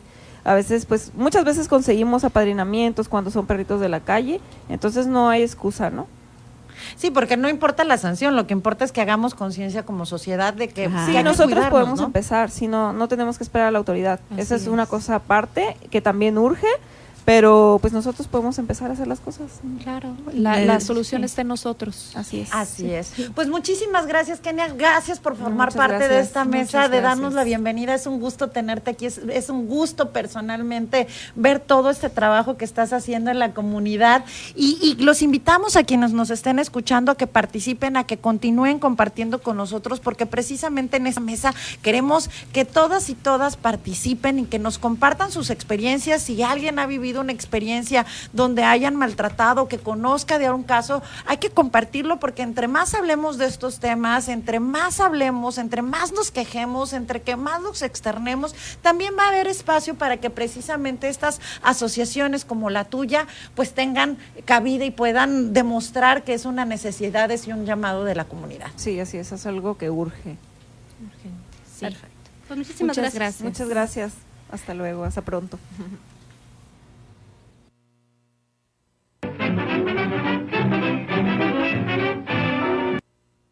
She's just a girl and she's on fire. Hotter than a fantasy, lonely like a highway. She's living in a world and it's on fire. Filled with catastrophe, but she knows she can fly away. Oh,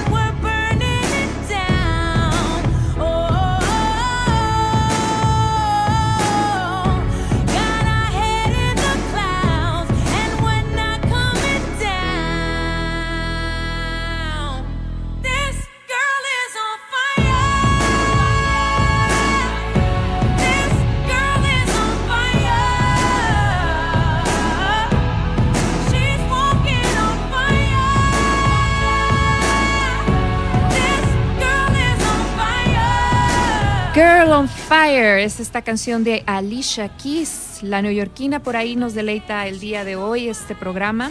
Eh, para comentarles que ahora vamos a entrar con una noticia de este grupo muy, muy conocido en el país del colectivo feminista Brujas del Mar, que se volvió tendencia en redes sociales con una denuncia este, de las fotografías, los nombres, los partidos y los cargos de 36 políticos y candidatos señalados por acoso sexual, violación, redes de pornografía, agresiones contra mujeres y hasta proxenetismo. Eh, esta lista la encabezaba el partido de Morena con 18 candidatos, seguido por el PAN y el Movimiento Ciudadano con cuatro candidatos cada uno y los demás, pues de otros tantos que tenemos por ahí, ¿no? Eh, esto entra como una parte de las denuncias que ponen, ya que el INE en el 2020 aprobó que las declaraciones de 3 de 3 este, estipularían que los candidatos señalados por violencia de género, todos los candidatos deberían, deberían ser personas que no hayan cometido actos de violencia sexual o familiar y que tampoco se hayan deslindado de obligaciones de pensiones alimenticias. Y salen este grupo, este colectivo, a denunciar a más de 36 políticos. Y lo pueden seguir en la, en quienes tengan Twitter pueden entrar arroba brujas de mar, es un colectivo feminista que es originario de Veracruz, pero que en repetidas ocasiones ha abierto, digamos que la conversación sobre estos temas, digamos, ha puesto el dedo en la llaga, como diría la expresión, y van de todos los partidos políticos, son 36 legisladores entre funcionarios, militantes, candidatos, y ha habido repercusiones, y lo importante ha sido que estamos, volvemos, las redes sociales eh, hay lados negativos porque de repente también hay momentos en los que no sabemos qué es verdad, qué es mentira y sobre todo ellas han sido muy cuidadosas. En la semana las escuchábamos precisamente en la entrevista que tuvieron con Adela Micha donde decían, hemos sido muy cuidadosas porque no sabemos, eh, porque no queremos que el colectivo sea utilizado con fines políticos electorales, ¿no? O sea, que en este momento empiecen a recibir denuncias en un contexto de tratar de a lo mejor de, de ganarle o, Boicotear. o boicotear exactamente alguna candidatura en particular. Digamos que ellos están tratando de hacer un double check, estar checando una y otra vez si hay contexto, sobre todo estos casos es importante decirlos, los están referenciando a denuncias ya presentadas, pero no nada más denuncias de ayer, ¿no? Que pudiera presentar, prestarse precisamente a lo que decía Marta, un boicoteo, sino que es denuncias que tienen dos, tres, Históricas. cuatro, cinco años, que hay notas periodísticas en sus estados o en sus localidades donde hay, digamos que las evidencias de que puede haber desde abuso sexual, dice, este, estás, este, este trabajo, y, y lo dicen ellas, estamos haciendo la chamba a lo mejor de los mismos partidos políticos, porque antes de ser nominados tendrían que haber sido investigados, o por Así lo es. menos haber dicho, oye, compa, tú, la verdad que no, muchas gracias por tu participación, pero no ayudas, hasta un lado. Y, y ellas están tratando de decir, esto está presente y ya ha habido repercusiones, ya hay algunos partidos donde han bajado de estas listas a estos personajes, donde no le, no contribuyen a la sociedad, ¿no? Y además, pues, eh, hay que, digo, es- está perfectamente claro cuáles son las reglas del juego y pues si, si, si ya presentarte ante, para un cargo público bajo condiciones que ya son irregularidades, eh, irregulares, perdón, y pues digo, tiene que haber alguna consecuencia. Y bueno, finalmente, como decía Valeria, esta es una, una situación que, que- que se ha tomado con, con mucha seriedad y, y bien sustentada en evidencia, precisamente para no, no, no prestarse a, a estas situaciones, porque definitivamente el acoso desafortunadamente se pone siempre en tela de juicio, sobre todo cuando tiene que ver con figuras públicas, con políticos y demás, ¿no? Por ejemplo, también esta semana tuvimos, supimos del caso mediático, el caso de la hija de claro, Alejandra Guzmán, ¿no? sí, Frida Frida Sofía, que también denuncia haber sido abusada desde los cinco años por su, por su abuelo, Abuelo ¿no? Enrique Guzmán. Enrique Guzmán, y luego sale la mamá a, a declarar, a, dar apoyo al papá y, y- y empezar a cuestionar la salud mental de, de- de Sí, Frida a decir Sofía. que lo tratarían en familia, ¿no? El caso mejor y que si ella es bienvenida cuando cuando pueda lidiar con su salud mental. Así es, entonces, a- así como en las brujas de las brujas del mar se da esta situación dentro del entorno político, también en el, en el entorno mediático del entretenimiento, pues también hay con otras, obviamente con otros ingredientes, ¿no? Pero en el que desde mi punto de vista reflejan una una situación muy característica en México. Por un lado, pues que se pone en duda las denuncias porque se cree que es un boicot político. Y por otro lado, en, en esta cuestión mediática de la familia Guzmán, es muy característico, en las- eh, siendo México un, país donde desa- perdón, desafortunadamente se tienen altos índices de abuso eh, y sobre todo dentro de las familias, pues es, es muy, eh, como digo, característico cómo, cómo se reacciona, ¿no? Se pone en duda a la presunta víctima, se, se protege al presunto agresor, la familia se separa, la, eh, el, además de, de empezar a, a- a cuestionar a la, a la salud mental, por ejemplo, en este caso, ¿no? De, de- de su hija, de Frida Sofía, y se empieza a hacerse...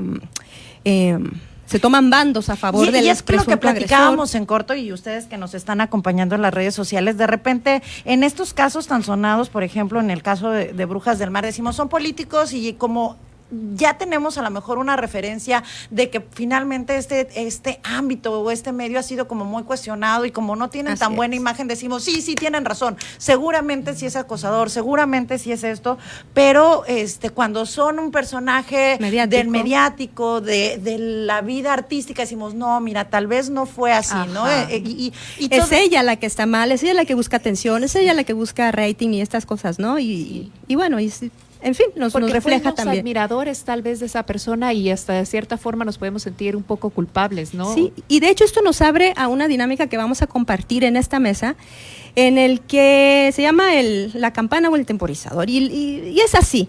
Nosotras queremos compartir con alguna reflexión súper breve. Son dos minutos que vamos a tener cada una para reflexionar sobre, sobre este tema. Dos minutos no significa que agotemos los dos minutos, sino que eh, pueden ser menos de dos minutos, pero al, al minuto dos suena la campana o suena el tem- temporizador y es lo que cada una tenemos para expresarnos acerca de estos asuntos. Así es que bueno, esas van a ser parte de una dinámica que... Ah, miren, por acá nuestro la- operador dice ¿Ah, que nos va a poner la chicharra. Oh. No confía en nuestro criterio. Pero a lo mejor tomamos un poquito menos tiempo, entonces si nos suena la chicharra estamos safe. En un minuto, seguro. Sí. Dos, exacto, dos, pero dos se corta. ¿Sale? Y ahí nos tenemos que... que- Ahí cada una se, se administra. Oigan, eh, y bueno, es esto, ¿qué vamos a reflexionar acerca de esto? Acerca del, de los abusos, acerca del perfil del abusador, acerca de las víctimas, acerca de estos temas que a todas de alguna manera pues nos toca porque ¿quién no ha vivido un, una situación de acoso ¿no? en la vida personal? Lamentablemente, todas tenemos algo que hablar de ello, ¿no? Este, todas las mujeres tristemente hemos sido víctimas de acoso de una u otra manera, aunque sea acoso en la calle, acoso en la escuela, de todos tipos de acoso. Pues vamos empezando entonces con el temporizador. Va. Tú nos dices 5, 4, 3, 2, 1, 0. Y efectivamente quien nos está escuchando, la verdad sí. Muchas mujeres hemos vivido acoso y nos hemos acostumbrado a esto porque es muy fácil llegar, diría, eh, en este tiempo de pandemia, de repente a muchas mujeres nos libraron del saludo forzoso, porque nunca falta el hombre que a fuerzas quiere saludarte de cachete y te jala y te abraza y te estrujan. Y señores, disculpen, pero no a todos nos gustan que nos estrujen y que nos abracen. Habrá quien por cariño y por amistad y porque te nace, tú llegas y lo abrazas. Pero también, eh, gracias a la pandemia, también nos hemos podido librar de este tipo de acosos sutiles donde tenemos que reflexionar como sociedad, donde el espacio personal es importante respetarlo, pero también en los ámbitos personales, profesionales y familiares, de repente no estamos conscientes de lo que es acoso o de lo que significa que una mujer sea cuestionada, y lo platicábamos a un principio del programa con Marina, que a lo mejor si te vistes o te arreglas de alguna manera, no tengas o tenga que ser cuestionada tu capacidad profesional. Entonces, yo los invito a quienes nos estén escuchando precisamente a que reflexionemos cuando estamos en nuestro día a día, de repente cuando te dicen, ay, qué bonita es, pero mira qué, qué inteligente es, y dices, bueno, puedo ser las dos, o puedo trabajar en alguna actividad, me ha tocado de repente convivir con ingenieras, con arquitectas, y que son cuestionadas porque sean mujeres y se dediquen a actividades donde tradicionalmente son dedicadas a los varones. Enfrentemos esto como comunidad, como sociedad y, y adelante, vamos transformando nuestra mentalidad y adiós. Bien. Muy bien. Voy yo. Va. Tú me dices cuándo. Y voy. Va. Bueno, pues esto del acoso lo vivimos día a día, en la calle, en todos lados. ¿Cuántas veces no hemos salido por la noche como mujer y hemos tenido que tomar las llaves? Ese sentimiento de ponernos las llaves entre los dedos y caminar por la calle oscura, pensar qué va a haber en la esquina, voltear, fingir una llamada telefónica, compartir la ubicación. Y no nada más esto en la noche, a cualquier hora del día. Y tenemos que compartir la ubicación porque tristemente muchas no llegamos, muchas no estamos ahí al final.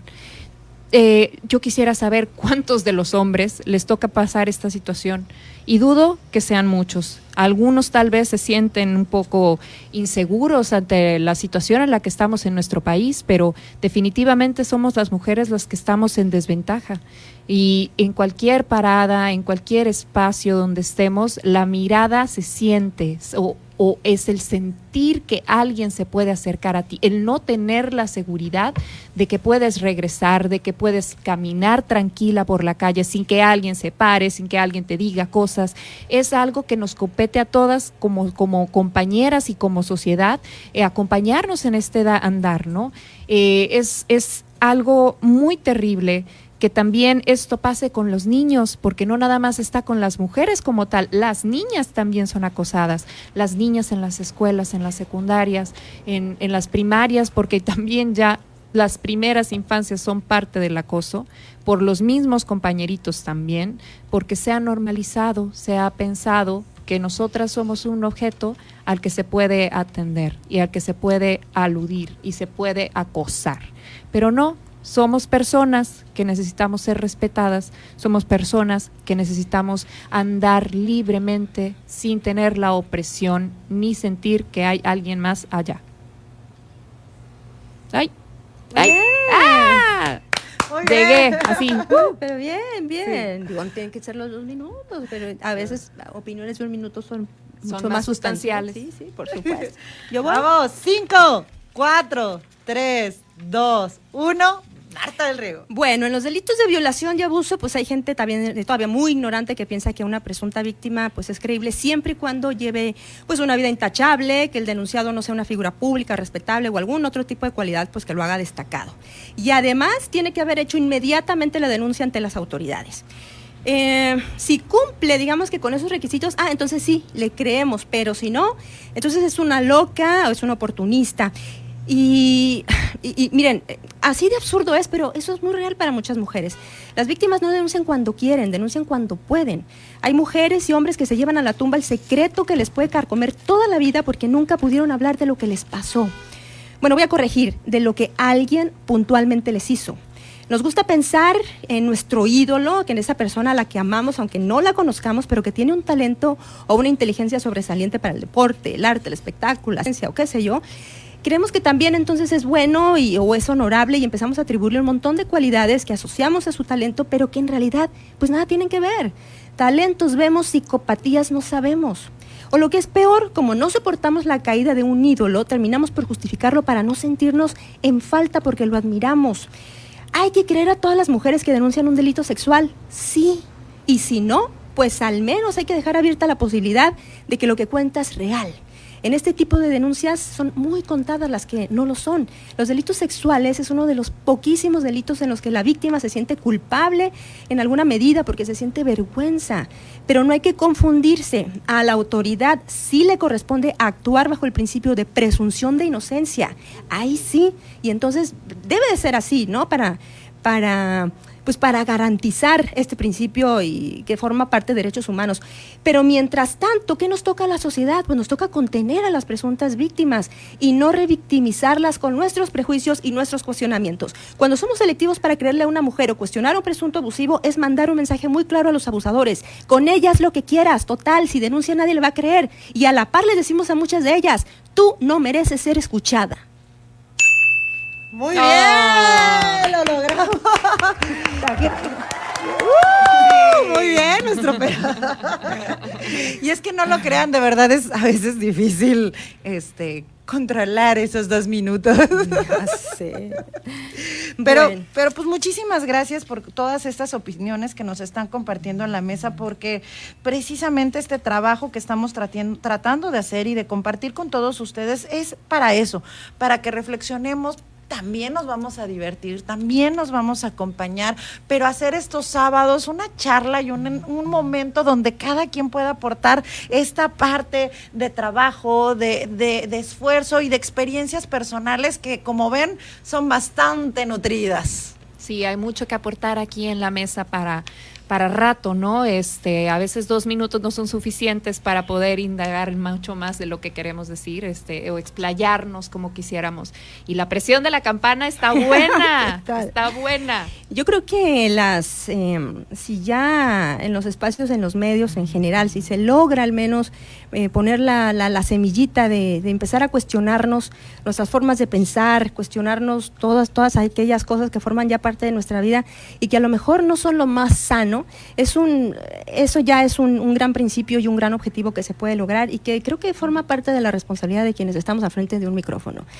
Eh, ojalá sea la mesa un espacio propicio para ello. Así es, y muchísimas gracias a todas las personas que nos han con- acompañado en esta primera sesión de la mesa. Los invitamos a que durante la semana vamos a estar compartiendo cada una de las entrevistas que tuvimos el día de hoy, tanto con Marina Garmendia, también con Kenia. Vamos a estar compartiendo estas entrevistas para que las puedan transmitir y replicar y que sigan invitando a sus amigos, a sus amigas a que sigan esta mesa porque los esperamos el próximo sábado con estas digamos, personalidades tan diversas, La Nacheli. cita formal el sábado con estas dos y tres mujeres, incluyéndome, es el sábado a las 5. Recuerden, de 5 a 7 estaremos aquí en la mesa. Si tienen algún tema que les gustaría que tocáramos, por favor, háganoslo saber. Será un gusto poder prestar también la mesa para compartir con ustedes. Por supuesto, y más y van a, bueno, durante el desarrollo de estos programas irán conociendo muchas secciones que tenemos planeadas, muchas dinámicas eh, que sabemos que va a enriquecer el contenido de este proyecto de radio. Y muchísimas gracias, gracias a Luis Castrejón que nos está escuchando desde Los Cabos, a Guillermo, a Hernández, a Margarita López, a Ana Lourdes, a todos muchísimas gracias. Del primo, todos! Porque muchas gracias. Aquí estamos, los esperamos y nos vemos la próxima semana en La Mesa.